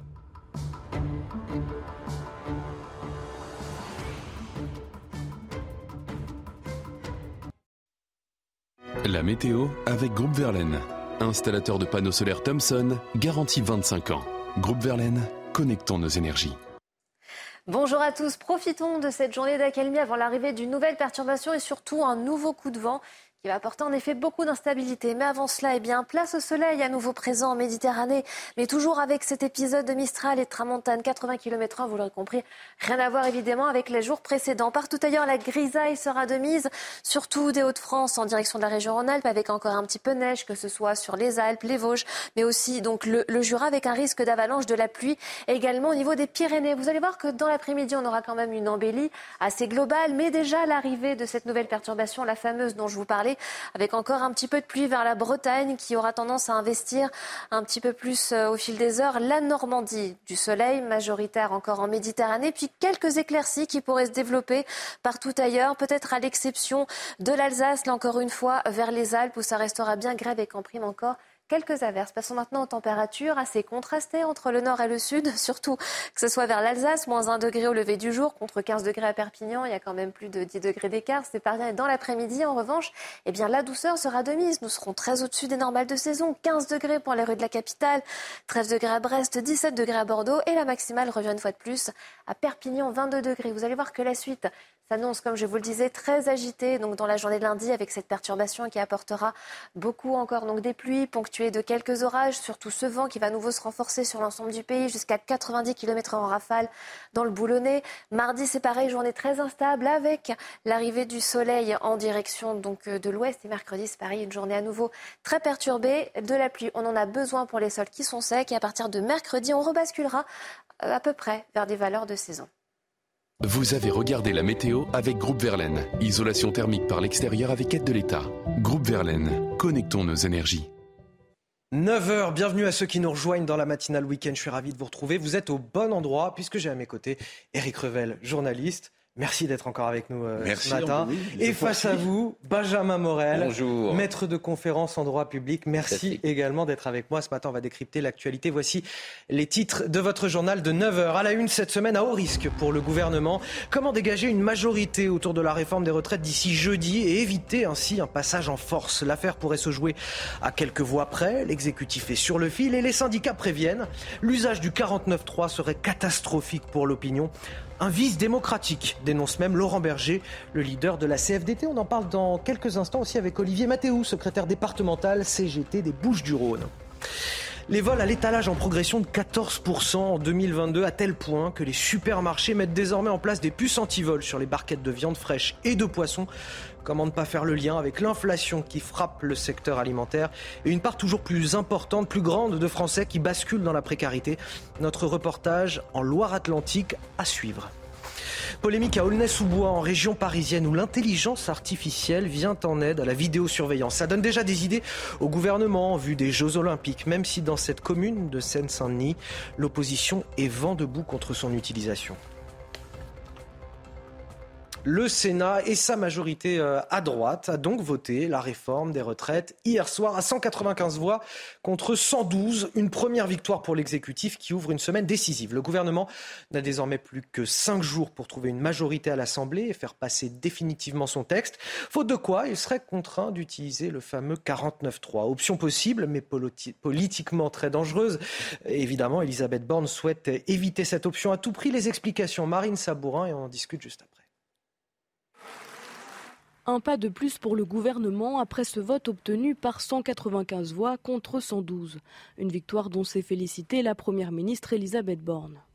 Une étape importante a été franchie ce soir. Avec un vote large du texte de la réforme des retraites au Sénat, je suis sûr qu'il existe une majorité au Parlement pour voter ce texte. Car le gouvernement doit à présent convaincre les députés de le voter à l'Assemblée. Mais au Palais Bourbon, contrairement au Sénat, la droite est très divisée sur le sujet. Seulement un député LR sur deux y est favorable. Selon un ministre qui s'est confié au JDD, il manquerait une dizaine de votes pour que la réforme des retraites passe à l'Assemblée. Le président LR, Éric Ciotti, incite les députés de droite à voter pour. Je la voterai car elle est nécessaire, car elle garantit nos pensions comme nos salaires et car elle a été améliorée par la discussion parlementaire.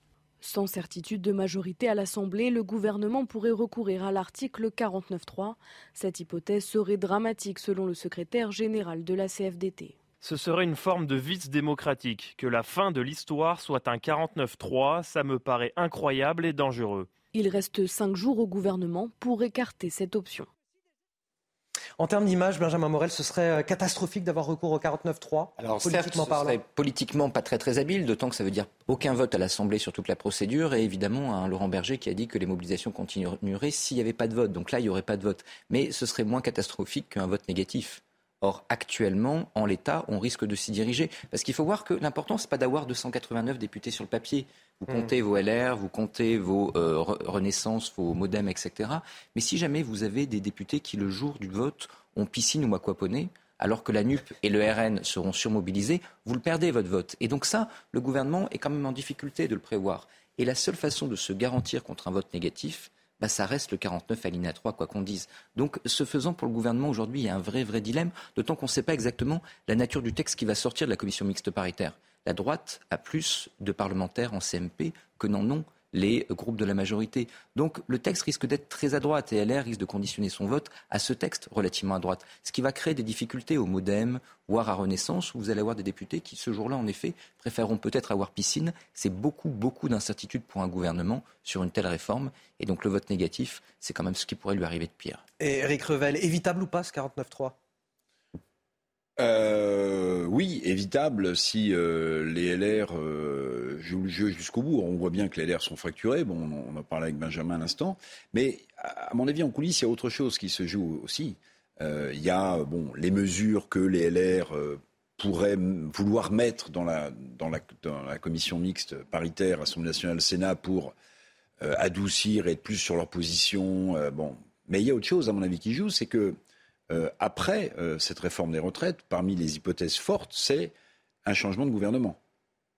C'est, alors je ne sais pas si le premier, la Première ministre sera remplacée, mais en tout cas un changement de gouvernement. C'est un grand classique. Après euh, une réforme qu'elle passe ou qu'elle passe pas difficile, avec un, état de tension terrible dans le pays, Bon, ben, il faut redonner de l'air à l'action politique. on déconnecte le gouvernement et on fait autre mmh. chose. Et moi, je pense qu'en coulisses aussi, les LR s'activent pour savoir quelle quelle place peut-être pour certains d'entre eux parce que c'est une façon aussi de faire monter les enchères. C'est pas seulement sur la réforme elle-même, c'est sur l'après politique et l'horizon politique. Euh, vous savez, plus on se rapproche de l'horizon, plus il s'éloigne. Les LR veulent pas que leur horizon politique s'éloigne trop. Et je pense qu'en coulisses, il y a aussi cette tractation-là. Et ça fait partie des enchères, sans doute, que sont en train de négocier les LR pour, pour l'après. Alors, si vous le voulez bien, on va rejoindre Olivier Mathéou. Bonjour, vous êtes euh, secrétaire départemental CGT des, Bouches-du-Rhône. On va évoquer dans un instant le niveau de la mobilisation d'hier, les suites potentielles que vous allez donner à cette mobilisation. Mais tout d'abord, sur cette question du 49.3, vous venez d'entendre mes invités, est-ce que ce serait euh, de nature, l'usage de ce 49.3, à susciter encore plus de colère de la part d'une part des syndicats, mais surtout des manifestants qui vous suivent. Est-ce que ce serait une forme de vice démocratique, euh, comme le dit euh, aujourd'hui Laurent Berger? Ah, Très concrètement, il n'y a, plus, une décision prise par ce gouvernement qui n'est pas imposée par le 49-3. Euh, quand on déconnecte à ce point et qu'on dévitalise à ce point la représentation nationale, ça s'appelle comment? Est-ce qu'on va aller comme ça encore jusqu'à la fin du quinquennat? Et pour faire quoi? Donc de fait, Bon, après, il faudra qu'ils assument, mais ce qui est certain, c'est que ça n'arrêtera pas la mobilisation, bien au contraire. Bon, je vais vous faire réagir à, cette mobilisation. Hier, septième journée de mobilisation contre la réforme des retraites, en nette baisse, faut le dire, 368 000 euh, manifestants selon le ministère de l'Intérieur. Je rappelle bien sûr le chiffre euh, des syndicats, un petit peu plus d'un million de personnes. Mais bon, peu importe, tout le monde le dit, le niveau de mobilisation est le plus faible enregistré depuis le 19 janvier. Je voudrais que vous regardiez ce reportage sur la, détermination euh, des manifestants qui vous suivent encore aujourd'hui. Jusqu'où sont-ils prêts à aller? Marine Sabourin, Pierre Emco et Inès Alicane sont allés les interroger. Et puis on en discute euh, avec vous juste après. Présents depuis le premier jour de mobilisation, ces Français veulent continuer à manifester, mais cela est de plus en plus compliqué pour certains, comme pour cette professeure d'histoire-géographie en Seine-Saint-Denis. J'ai déjà perdu euh, une semaine de salaire qui n'a pas encore été prélevé euh, sur les salaires qui ont été versés jusqu'alors, qui vont probablement être prélevés d'un seul coup euh, pour le salaire de mars ou d'avril, donc ça va faire très très mal. Hein. D'autres souhaitent également porter la voix de tous ceux qui n'ont pas pu se rendre dans la capitale, malgré le prix à payer, comme l'explique cette directrice d'école. Je comprends des gens qui ne peuvent pas venir manifester et aussi on manifeste pour tous ces gens qui ne peuvent pas venir manifester. Un agriculteur va fond de la Creuse, il ne peut pas laisser euh, voilà, sa ferme, son exploitation. Euh, voilà. Donc je manifeste aussi pour tous les gens qui ne peuvent pas manifester. Même si manifester devient difficile, certains opposants à la réforme des retraites restent déterminés. À chaque manifestation, euh, je serai là. Je suis très déterminé à tenir pour que ça change. Euh, l'objectif, c'est euh, le retrait de la réforme des retraites. Donc on fera ce qu'il faut pour l'obtenir. Hier, 368 000 Français étaient dans les rues selon le ministère de l'Intérieur, un chiffre en net recul par rapport aux manifestations précédentes.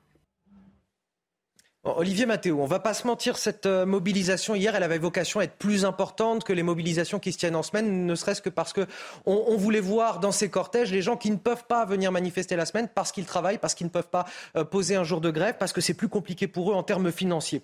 Selon vous, cette baisse de la mobilisation hier, elle est liée à quoi? Une résignation euh, des Français, des gens qui venaient manifester habituellement? Est-ce qu'ils se disent bon ça y est, avec le vote du Sénat, la messe est dite, ils ont sentiment que, que voilà, ils sont des quelque part? Absolument pas. Et on peut faire dire ce qu'on veut à la fois aux chiffres et, aux mobilisations. Moi, ce que je sais, c'est que mardi dernier, on a mis 245 000 personnes dans les rues de Marseille. On en a mis près de 90 000 hier dans tout le département, puisqu'il y avait plusieurs manifestations. Et je peux vous garantir que c'était pas forcément les mêmes.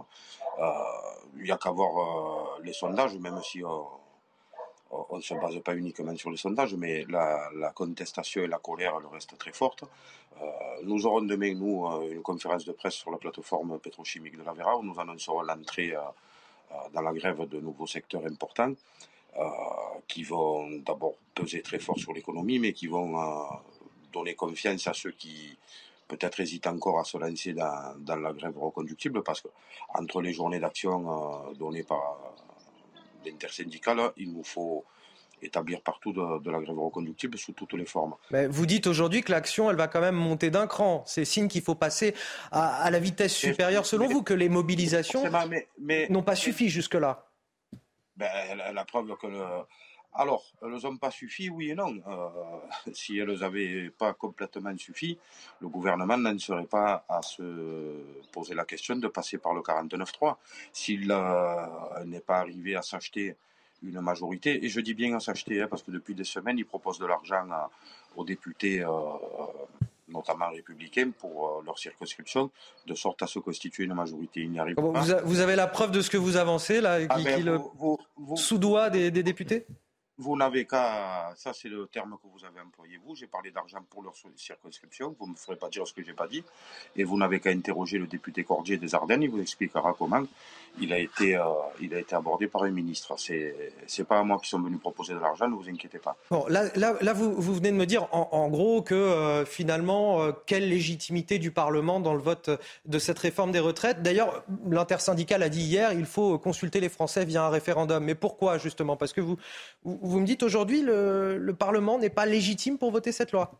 Mais le, le, Parlement, du Parlement, il n'arrive pas à constituer une majorité tout simplement. Et comme ils refusent leur défaite, ils cherchent par tout moyen à, à, biaiser les, choses. Ce, qu'il faut, ce qu'il faut, par-delà même un, référendum, le référendum, il est acquis.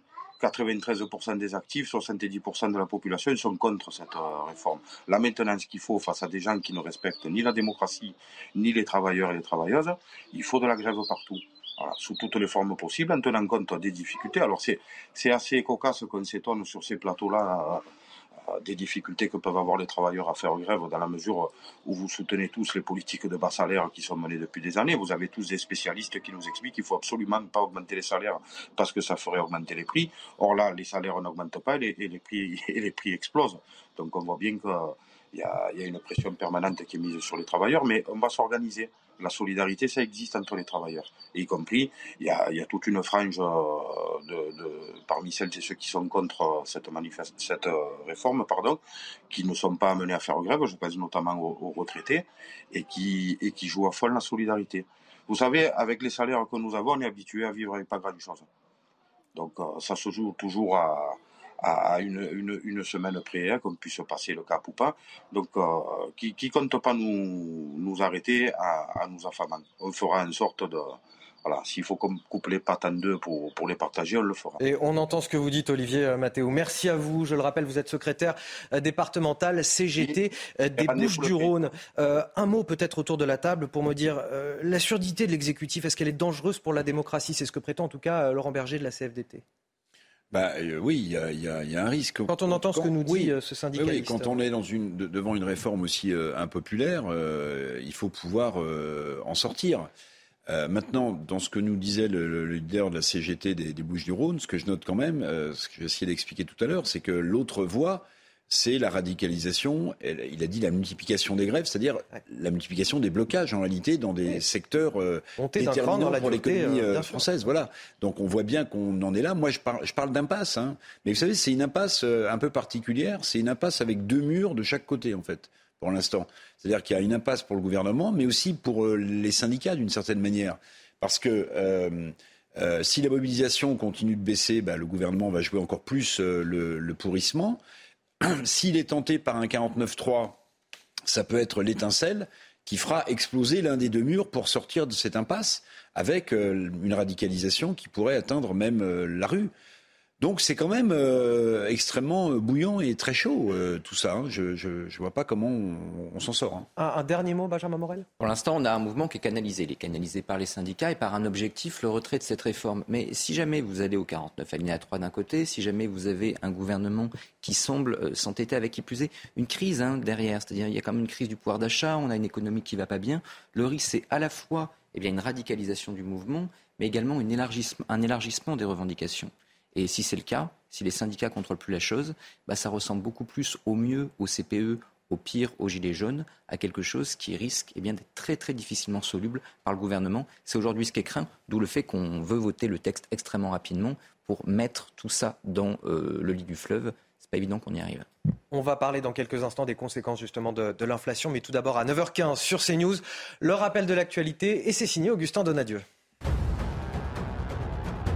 La contestation de la réforme des retraites serait-elle en train de s'essouffler? Le ministère de l'Intérieur a dénombré hier 368 000 manifestants en France, un chiffre au plus bas depuis le début des manifestations contre le texte.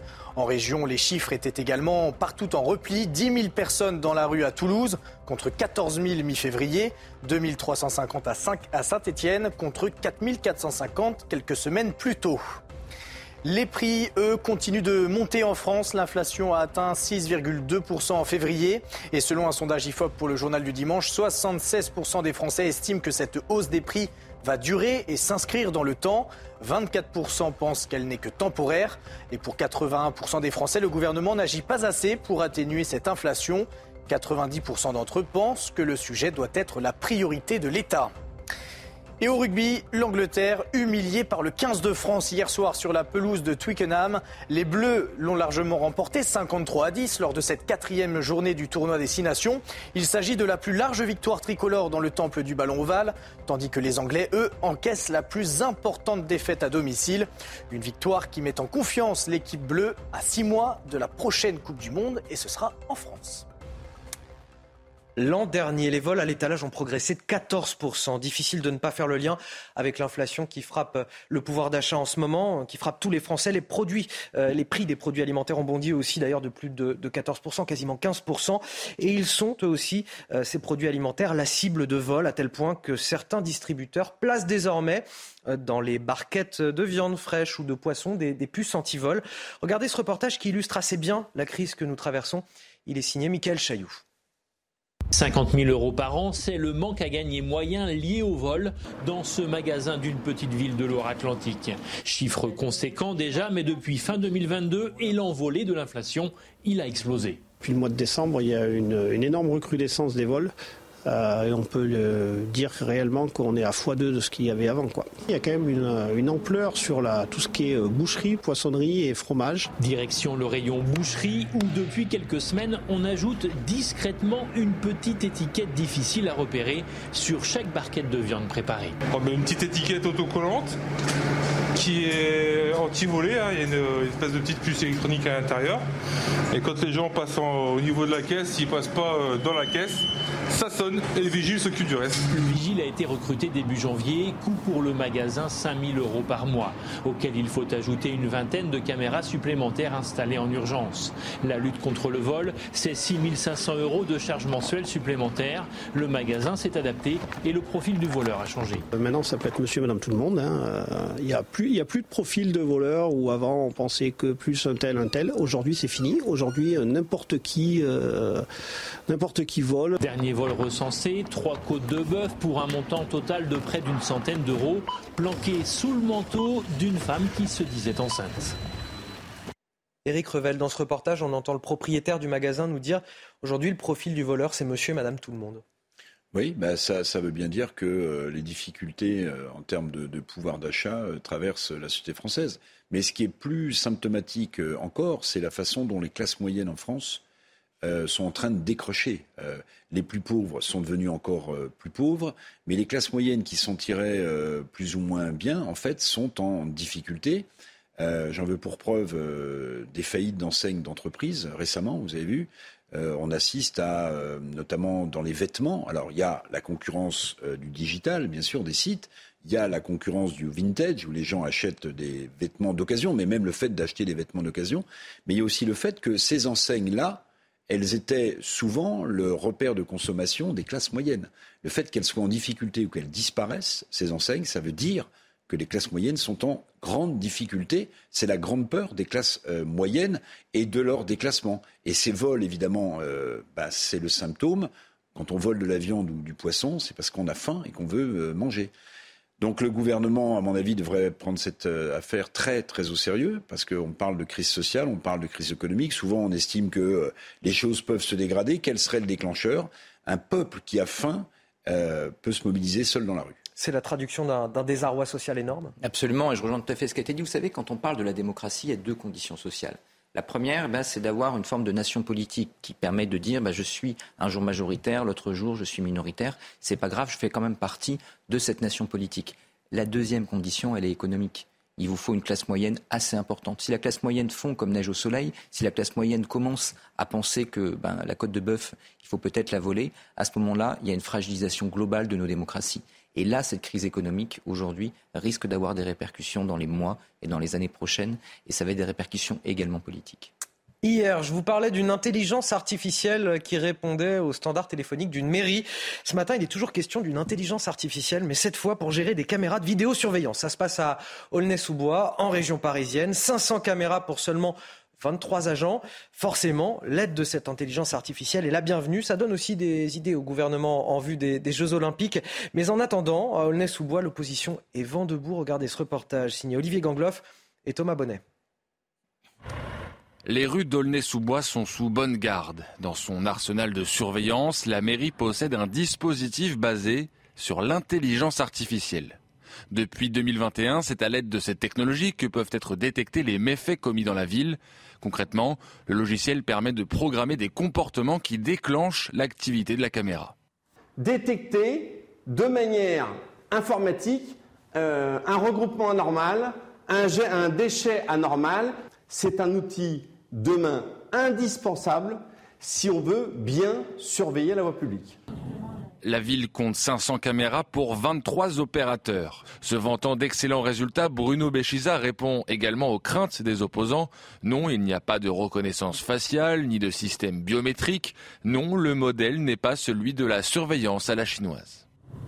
Nous sommes dans une société où ça ne dérange personne de vendre son visage, de vendre son intimité quand on est sur Internet aux GAFA américains qui se le revendent entre eux. Par contre, quand l'État veut des données avec toutes les protections que donne l'État, là, il y a de l'émotion chez, tout le monde. Reste que le dispositif est controversé. Des associations dénoncent les potentielles dérives que peut engendrer cette technologie. Un débat qui ne fait que commencer. La surveillance automatisée figure dans le projet de loi relatif aux Jeux Olympiques 2024 qui sera débattu prochainement à l'Assemblée. Bon, je vous laisse en débattre chez vous. Nous, on va marquer une courte pause. On revient dans un instant. On parlera euh, à notre retour de la réforme des retraites, toujours. Euh, la mobilisation en baisse, mais une colère qui est belle et bien présente. A tout de suite sur CNews.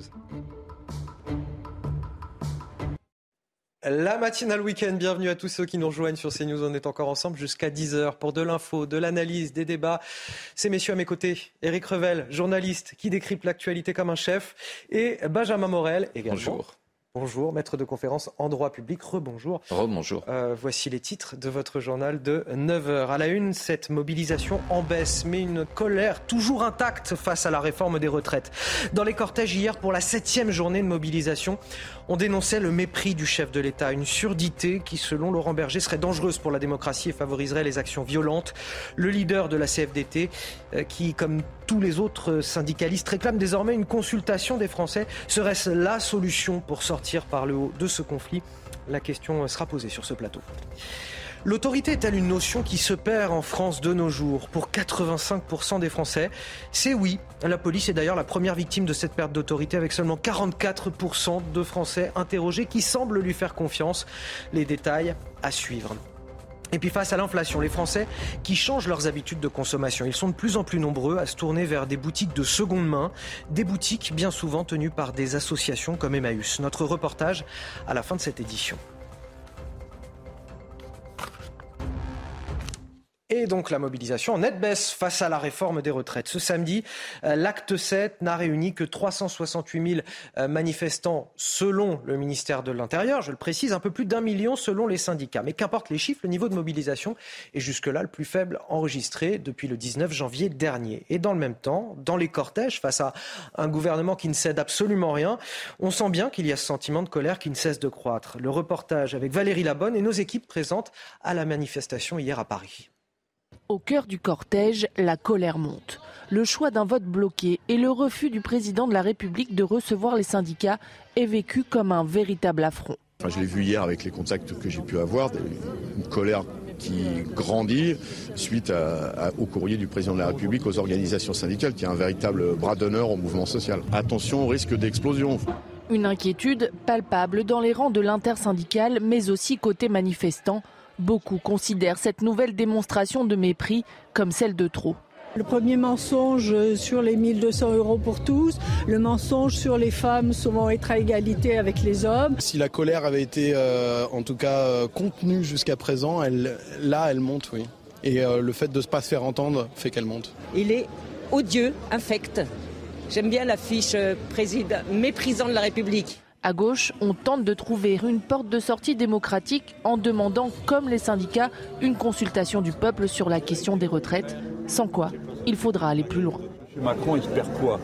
Que euh, les gens euh, finissent par euh, se fatiguer, se dégoûter. C'est l'inverse qu'il faut faire, essayer de trouver des sorties. Donc nous allons en trouver une par la force. Malgré une mobilisation en baisse ce samedi, les syndicats ont prévu une nouvelle journée de grève le 15 mars prochain. Si je ne me trompe pas, il était dans le cortège parisien hier. Nous sommes avec euh, Thomas Ballion. Bonjour, vous êtes euh, professeur d'histoire-géographie. Euh, vous manifestez contre la réforme des retraites. Est-ce que cette inflexibilité du gouvernement, elle est de nature à vous décourager aujourd'hui? Non, pas du tout. Le gouvernement, il est dans son rôle. Le gouvernement, je pense qu'il entend parfaitement et il comprend parfaitement la colère des travailleurs. Je pense que Macron, c'est le domestique des riches. Je pense qu'ils savaient dès le départ que sa réforme serait profondément impopulaire et dès le départ, ils estimaient qu'il passerait contre la vie de la population. Ils ont essayé de passer en force, puis deux mois après, on est toujours aussi nombreux. C'est ça qui est impressionnant. Moi, je suis impressionné par la force, le nombre des gens qui manifestent, les, primo-manifestants, comme on dit, la dignité des gens, leur colère rentrée, leur détermination. Moi, je pense que le mouvement, il est euh, en train de se construire. Mais vous avez la conviction que ça va euh, reprendre, que les, euh, que les manifestants seront au rendez-vous, par exemple, mercredi prochain, qu'il y aura davantage de monde On a vu que la mobilisation a, baissé. Tout le monde s'accorde à le dire. Bah, le gouvernement est fébrile, en fait. Dès qu'une manifestation euh, diminue un petit peu, dès qu'il y a une respiration, il se réjouit en espérant que tout va pouvoir se calmer, qu'on va rentrer dans la période normale où les gens se taisent, et puis on verra bien aux prochaines élections, et puis en attendant, prenez des coups sur la figure. Bah, Ce n'est pas le cas. Ça fait deux mois qu'il y a des manifestations historiques. C'est la police hein, qui donne les chiffres. La police, elle dit les records, ils sont battus jour après jour.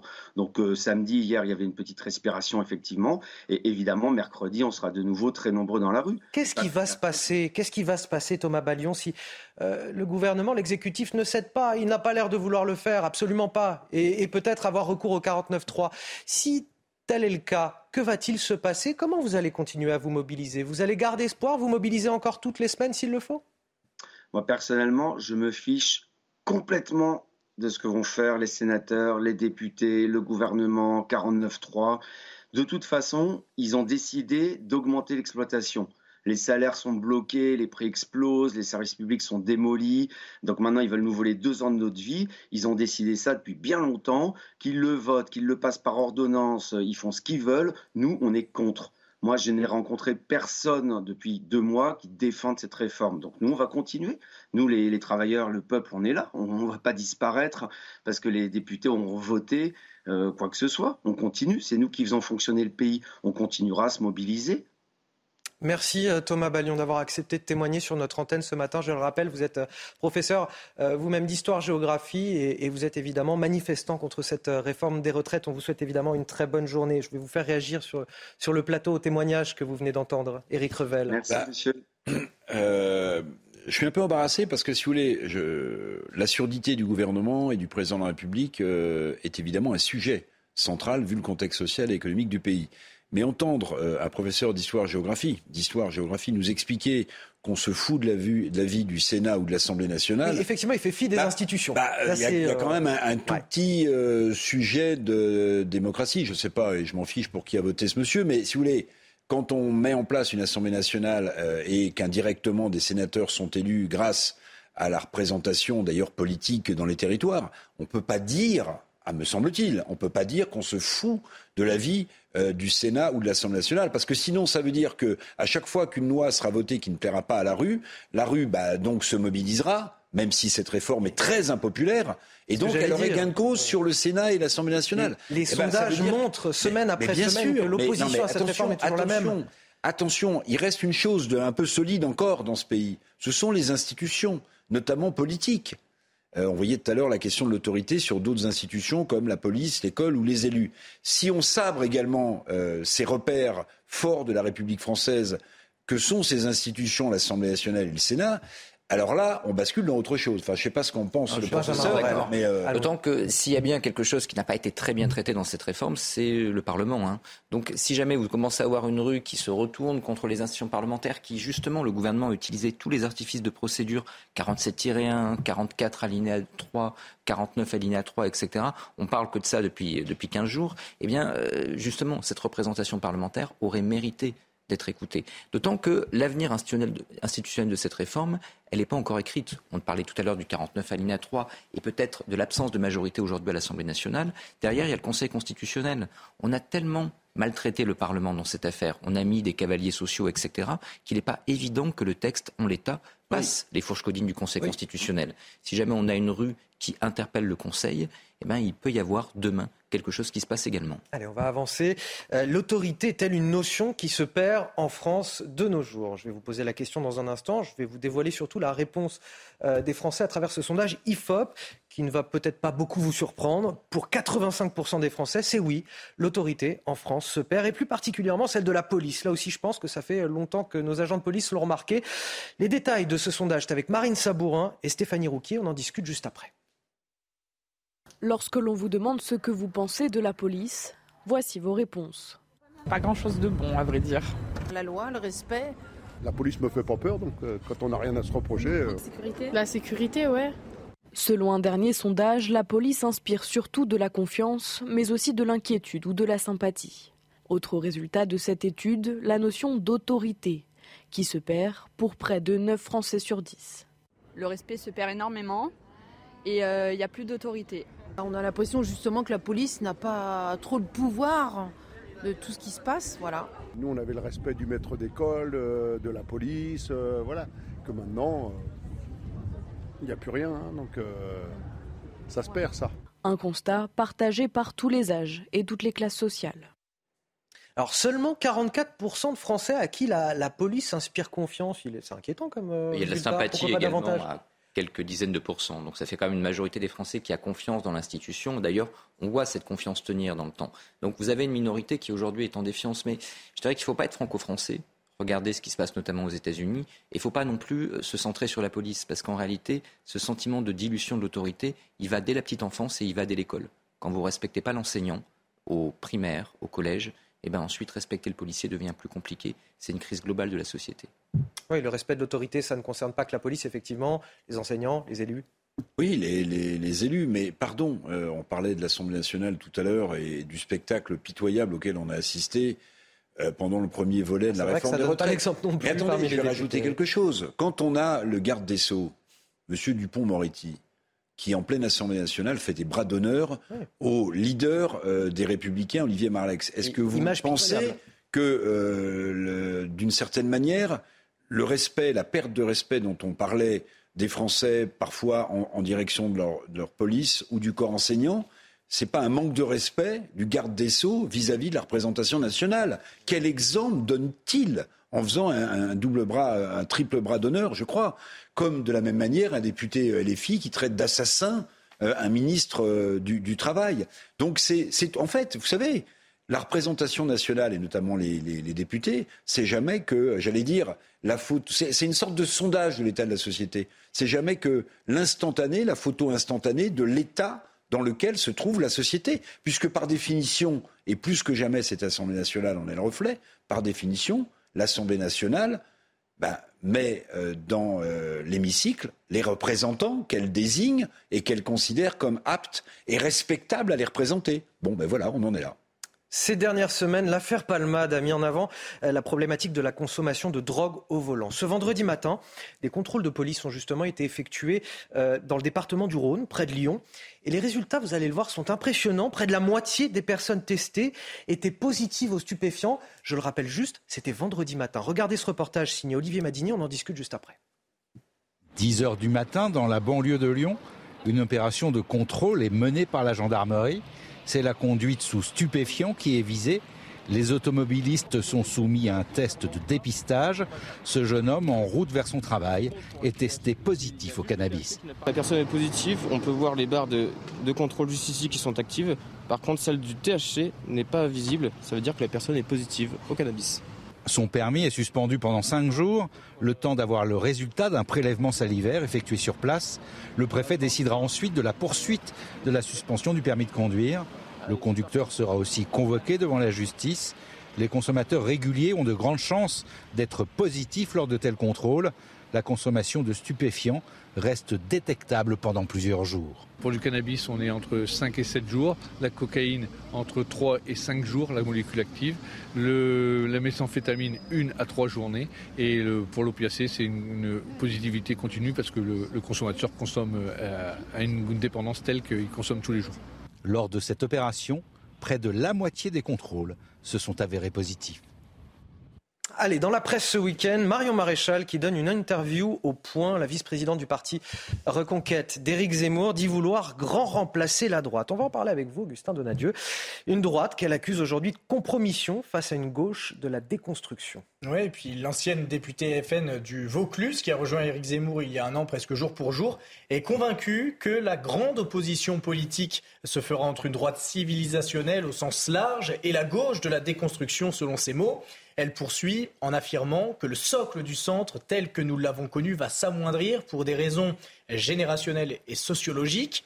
L'objectif de Marion Maréchal, il est clair. Nous voulons ensuite, en quelque sorte, grand remplacer la droite de compromission par une vraie droite de conviction pour la vice-présidente du parti Reconquête. Le grand fait politique de 2022, ce n'est pas la réélection d'Emmanuel Macron, c'est l'apparition d'un nouveau parti fort de près de 100 000 adhérents. Si nous obtenons des élus aux européennes et faisons un meilleur score que LR, alors Reconquête sera un parti pivot incontournable.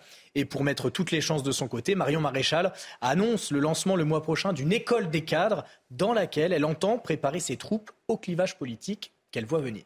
Merci euh, Augustin Donadieu. Euh, Benjamin Morel, elle a raison dans son analyse euh, politique, Marion Maréchal Le Pen, sur aujourd'hui cette droite civilisationnelle face à une gauche de la déconstruction? Elle fait la même erreur qu'Éric Zemmour durant sa campagne. C'est-à-dire qu'il y a un sujet de clivage aujourd'hui dans l'opinion sur les sujets civilisationnels. Mais ce n'est pas, le sujet, pas le sujet de clivage majeur. Il y a un sujet régalien, grosso modo, sécurité et immigration, qui n'est pas tout à fait soluble dans le sujet civilisationnel. Et de l'autre côté, il y a un sujet économique.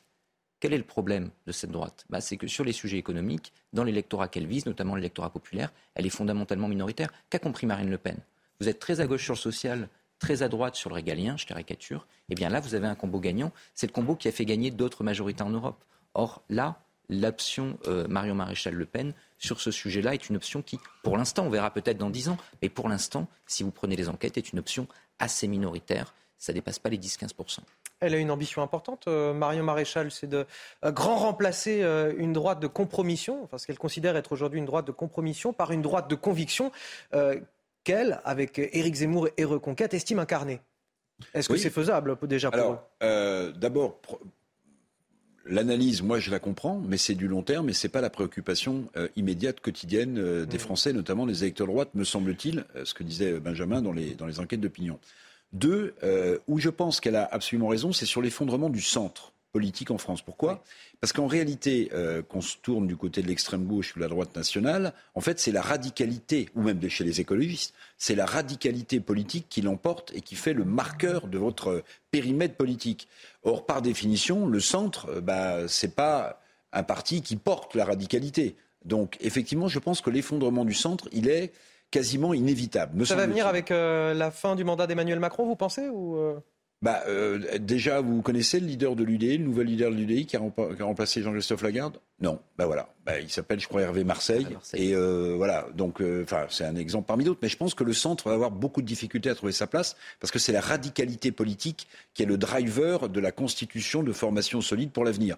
Maintenant, pardon, mais Marion Maréchal, elle l'intellectualise trop, me semble-t-il, son discours. Encore une fois, les gens, euh, c'est un peu comme pour les écologistes, on leur parle de la fin du monde, mais leur problème c'est la fin du mois. Euh, elle parle d'un clivage civilisationnel qui, à moyen long terme, est sans doute un clivage déterminant. Mais les gens, avant de parler de clivage euh, civilisationnel, ils ont besoin aussi d'assurer leur fin de mois. Ils ont besoin de, de, manger. Puis comme je le disais un petit peu tout à l'heure, c'est très marrant parce que créer une école des cadres, c'est ce qu'a voulu, c'est ce que faisait le Parti communiste français dans les années 80 pour former justement euh, ses, leaders politiques ou ses représentants politiques. Elle reprend le même terme, école des cadres. Et en fait, les deux, ils avaient un point commun, si j'ose dire. Euh, c'est que la gauche des années 80 ensemençait le terrain culturel pour prendre le pouvoir ensuite. Ce qu'essaie de faire Marion Maréchal, c'est sa grande euh, idée, on peut la respecter, c'est ce qu'on appelle la théorie gramsciste. En réalité, c'est Antonio Gramsci euh, philosophe communiste italien du XIXe siècle, qui a conceptualisé l'idée que pour accéder au pouvoir, il faut d'abord faire passer ses idées dans le terreau culturel. Allez, 9h46 sur CNews, c'est l'heure du rappel de l'actualité. Et c'est avec vous, Augustin Donadieu. La réforme des retraites a été adoptée hier par le Sénat, votée à 195 voix pour, 112 contre. Les élus avaient jusqu'à ce dimanche pour trancher, mais le gouvernement a mis un coup d'accélérateur vendredi en décidant d'un vote bloqué. Résultat, le texte arrivera dans les temps en commission mixte paritaire mercredi prochain, avant que sa version finale soit présentée à l'Assemblée nationale le lendemain, jeudi 16 mars. Les forces ukrainiennes se préparent à une contre-offensive près de Bakhmut, à l'est de l'Ukraine. Depuis plusieurs semaines maintenant, les Russes tentent d'encercler la ville. Le patron du groupe paramilitaire Wagner a revendiqué une nouvelle progression de ses hommes. Le ministère ukrainien de la Défense a indiqué que son armée avait repoussé vendredi plus de 100 attaques ennemies. Et Tony Yoka a été battu au point par Carlos Takam hier soir au Zénith de Paris. Le Français a subi une deuxième défaite consécutive après son revers contre Martin Bacolé il y a maintenant dix mois.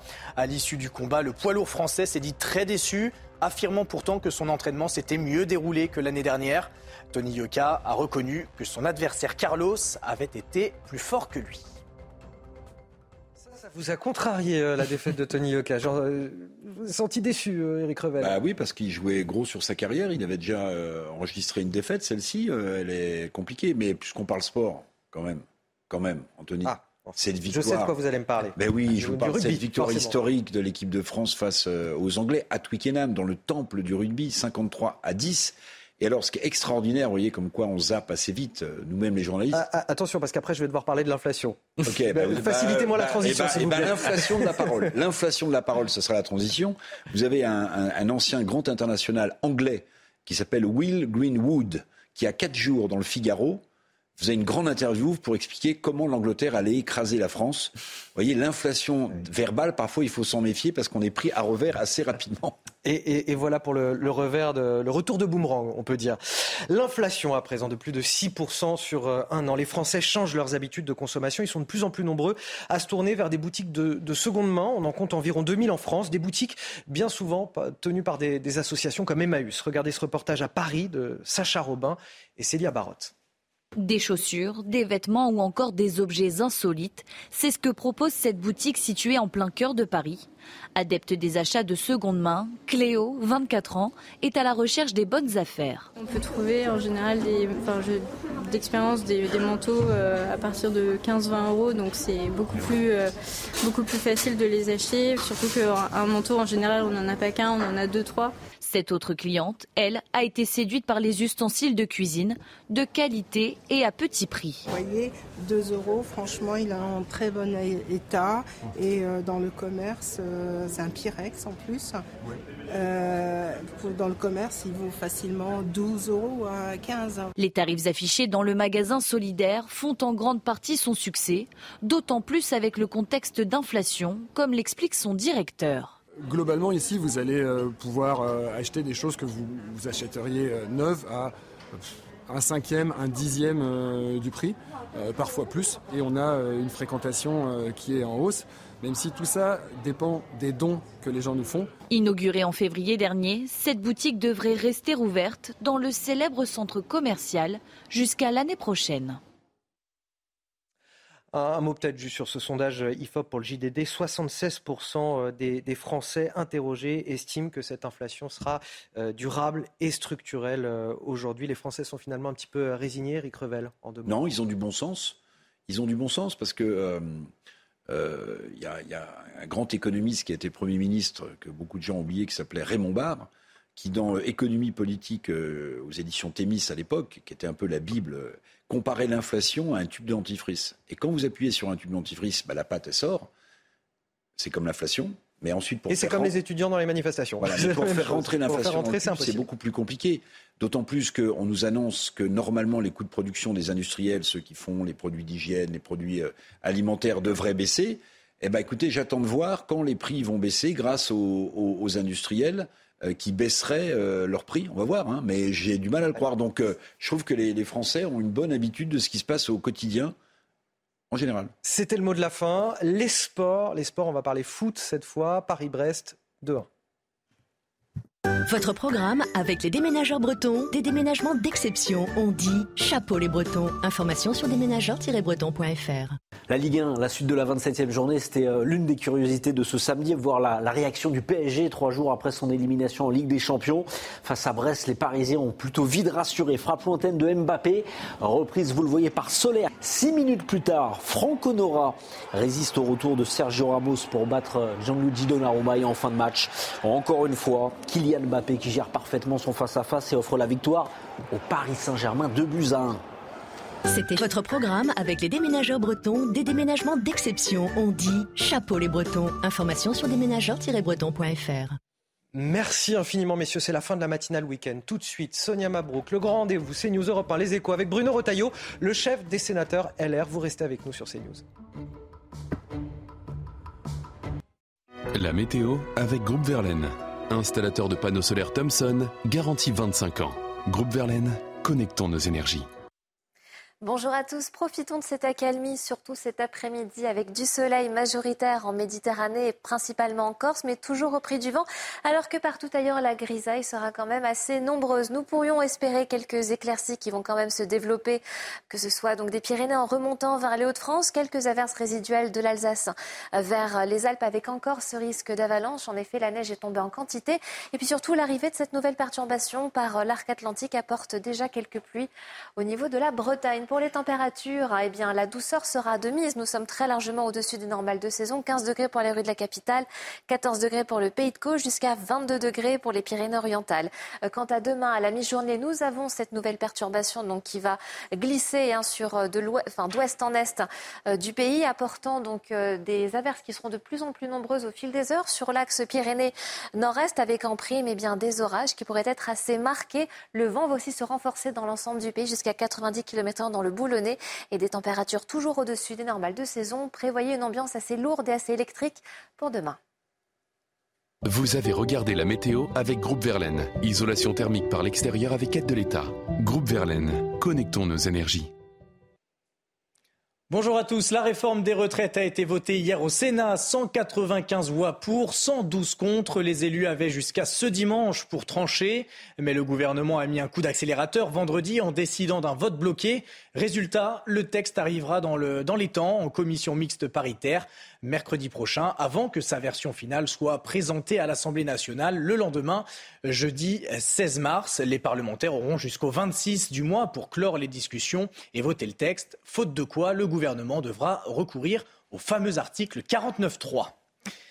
La contestation contre la réforme des retraites serait-elle en train de s'essouffler? Le ministère de l'Intérieur a dénombré hier 368 000 manifestants en France, un chiffre au plus bas depuis le début des manifestations contre le texte. En région, les chiffres étaient également partout en repli. 10 000 personnes dans, la rue à Toulouse contre 14 000 mi-février, 2 350 à Saint-Étienne contre 4 450 quelques semaines plus tôt. Et les prix, eux, continuent à monter en France. L'inflation a atteint 6,2% en février. Et selon un sondage IFOP pour le journal du dimanche, 76% des Français estiment que cette hausse des prix va durer et s'inscrire dans le temps. 24% pensent qu'elle n'est que temporaire. Pour 81% des Français, en revanche, le gouvernement n'agit pas assez pour atténuer cette inflation. 90% d'entre eux pensent même que le sujet doit être la priorité de l'État. Et les forces ukrainiennes se préparent à une, contre-offensive près de Barmout, à l'est de l'Ukraine. Depuis plusieurs semaines maintenant, les Russes tentent d'encercler la ville. Le patron du groupe paramilitaire Wagner a revendiqué une nouvelle progression de ses hommes. Le ministère ukrainien de la Défense a indiqué hier que son armée avait repoussé vendredi plus de 100 attaques ennemies. Et restez bien avec nous sur CNews. Dans un instant, vous avez rendez-vous avec Sonia Hey, it's Danny Pellegrino from Everything Iconic. Ready to upgrade your style game without blowing your budget? Check out Quince. They've got all the good stuff shirts and polos, activewear, and fine leather goods, all at 50 to 80% less than other high end brands. And the best part? They're all about safe, ethical, and responsible manufacturing. Get that luxury vibe without the luxury price tag. Hit up quince.com slash upgrade for free shipping and 365 day returns on your next order. That's quince.com slash upgrade.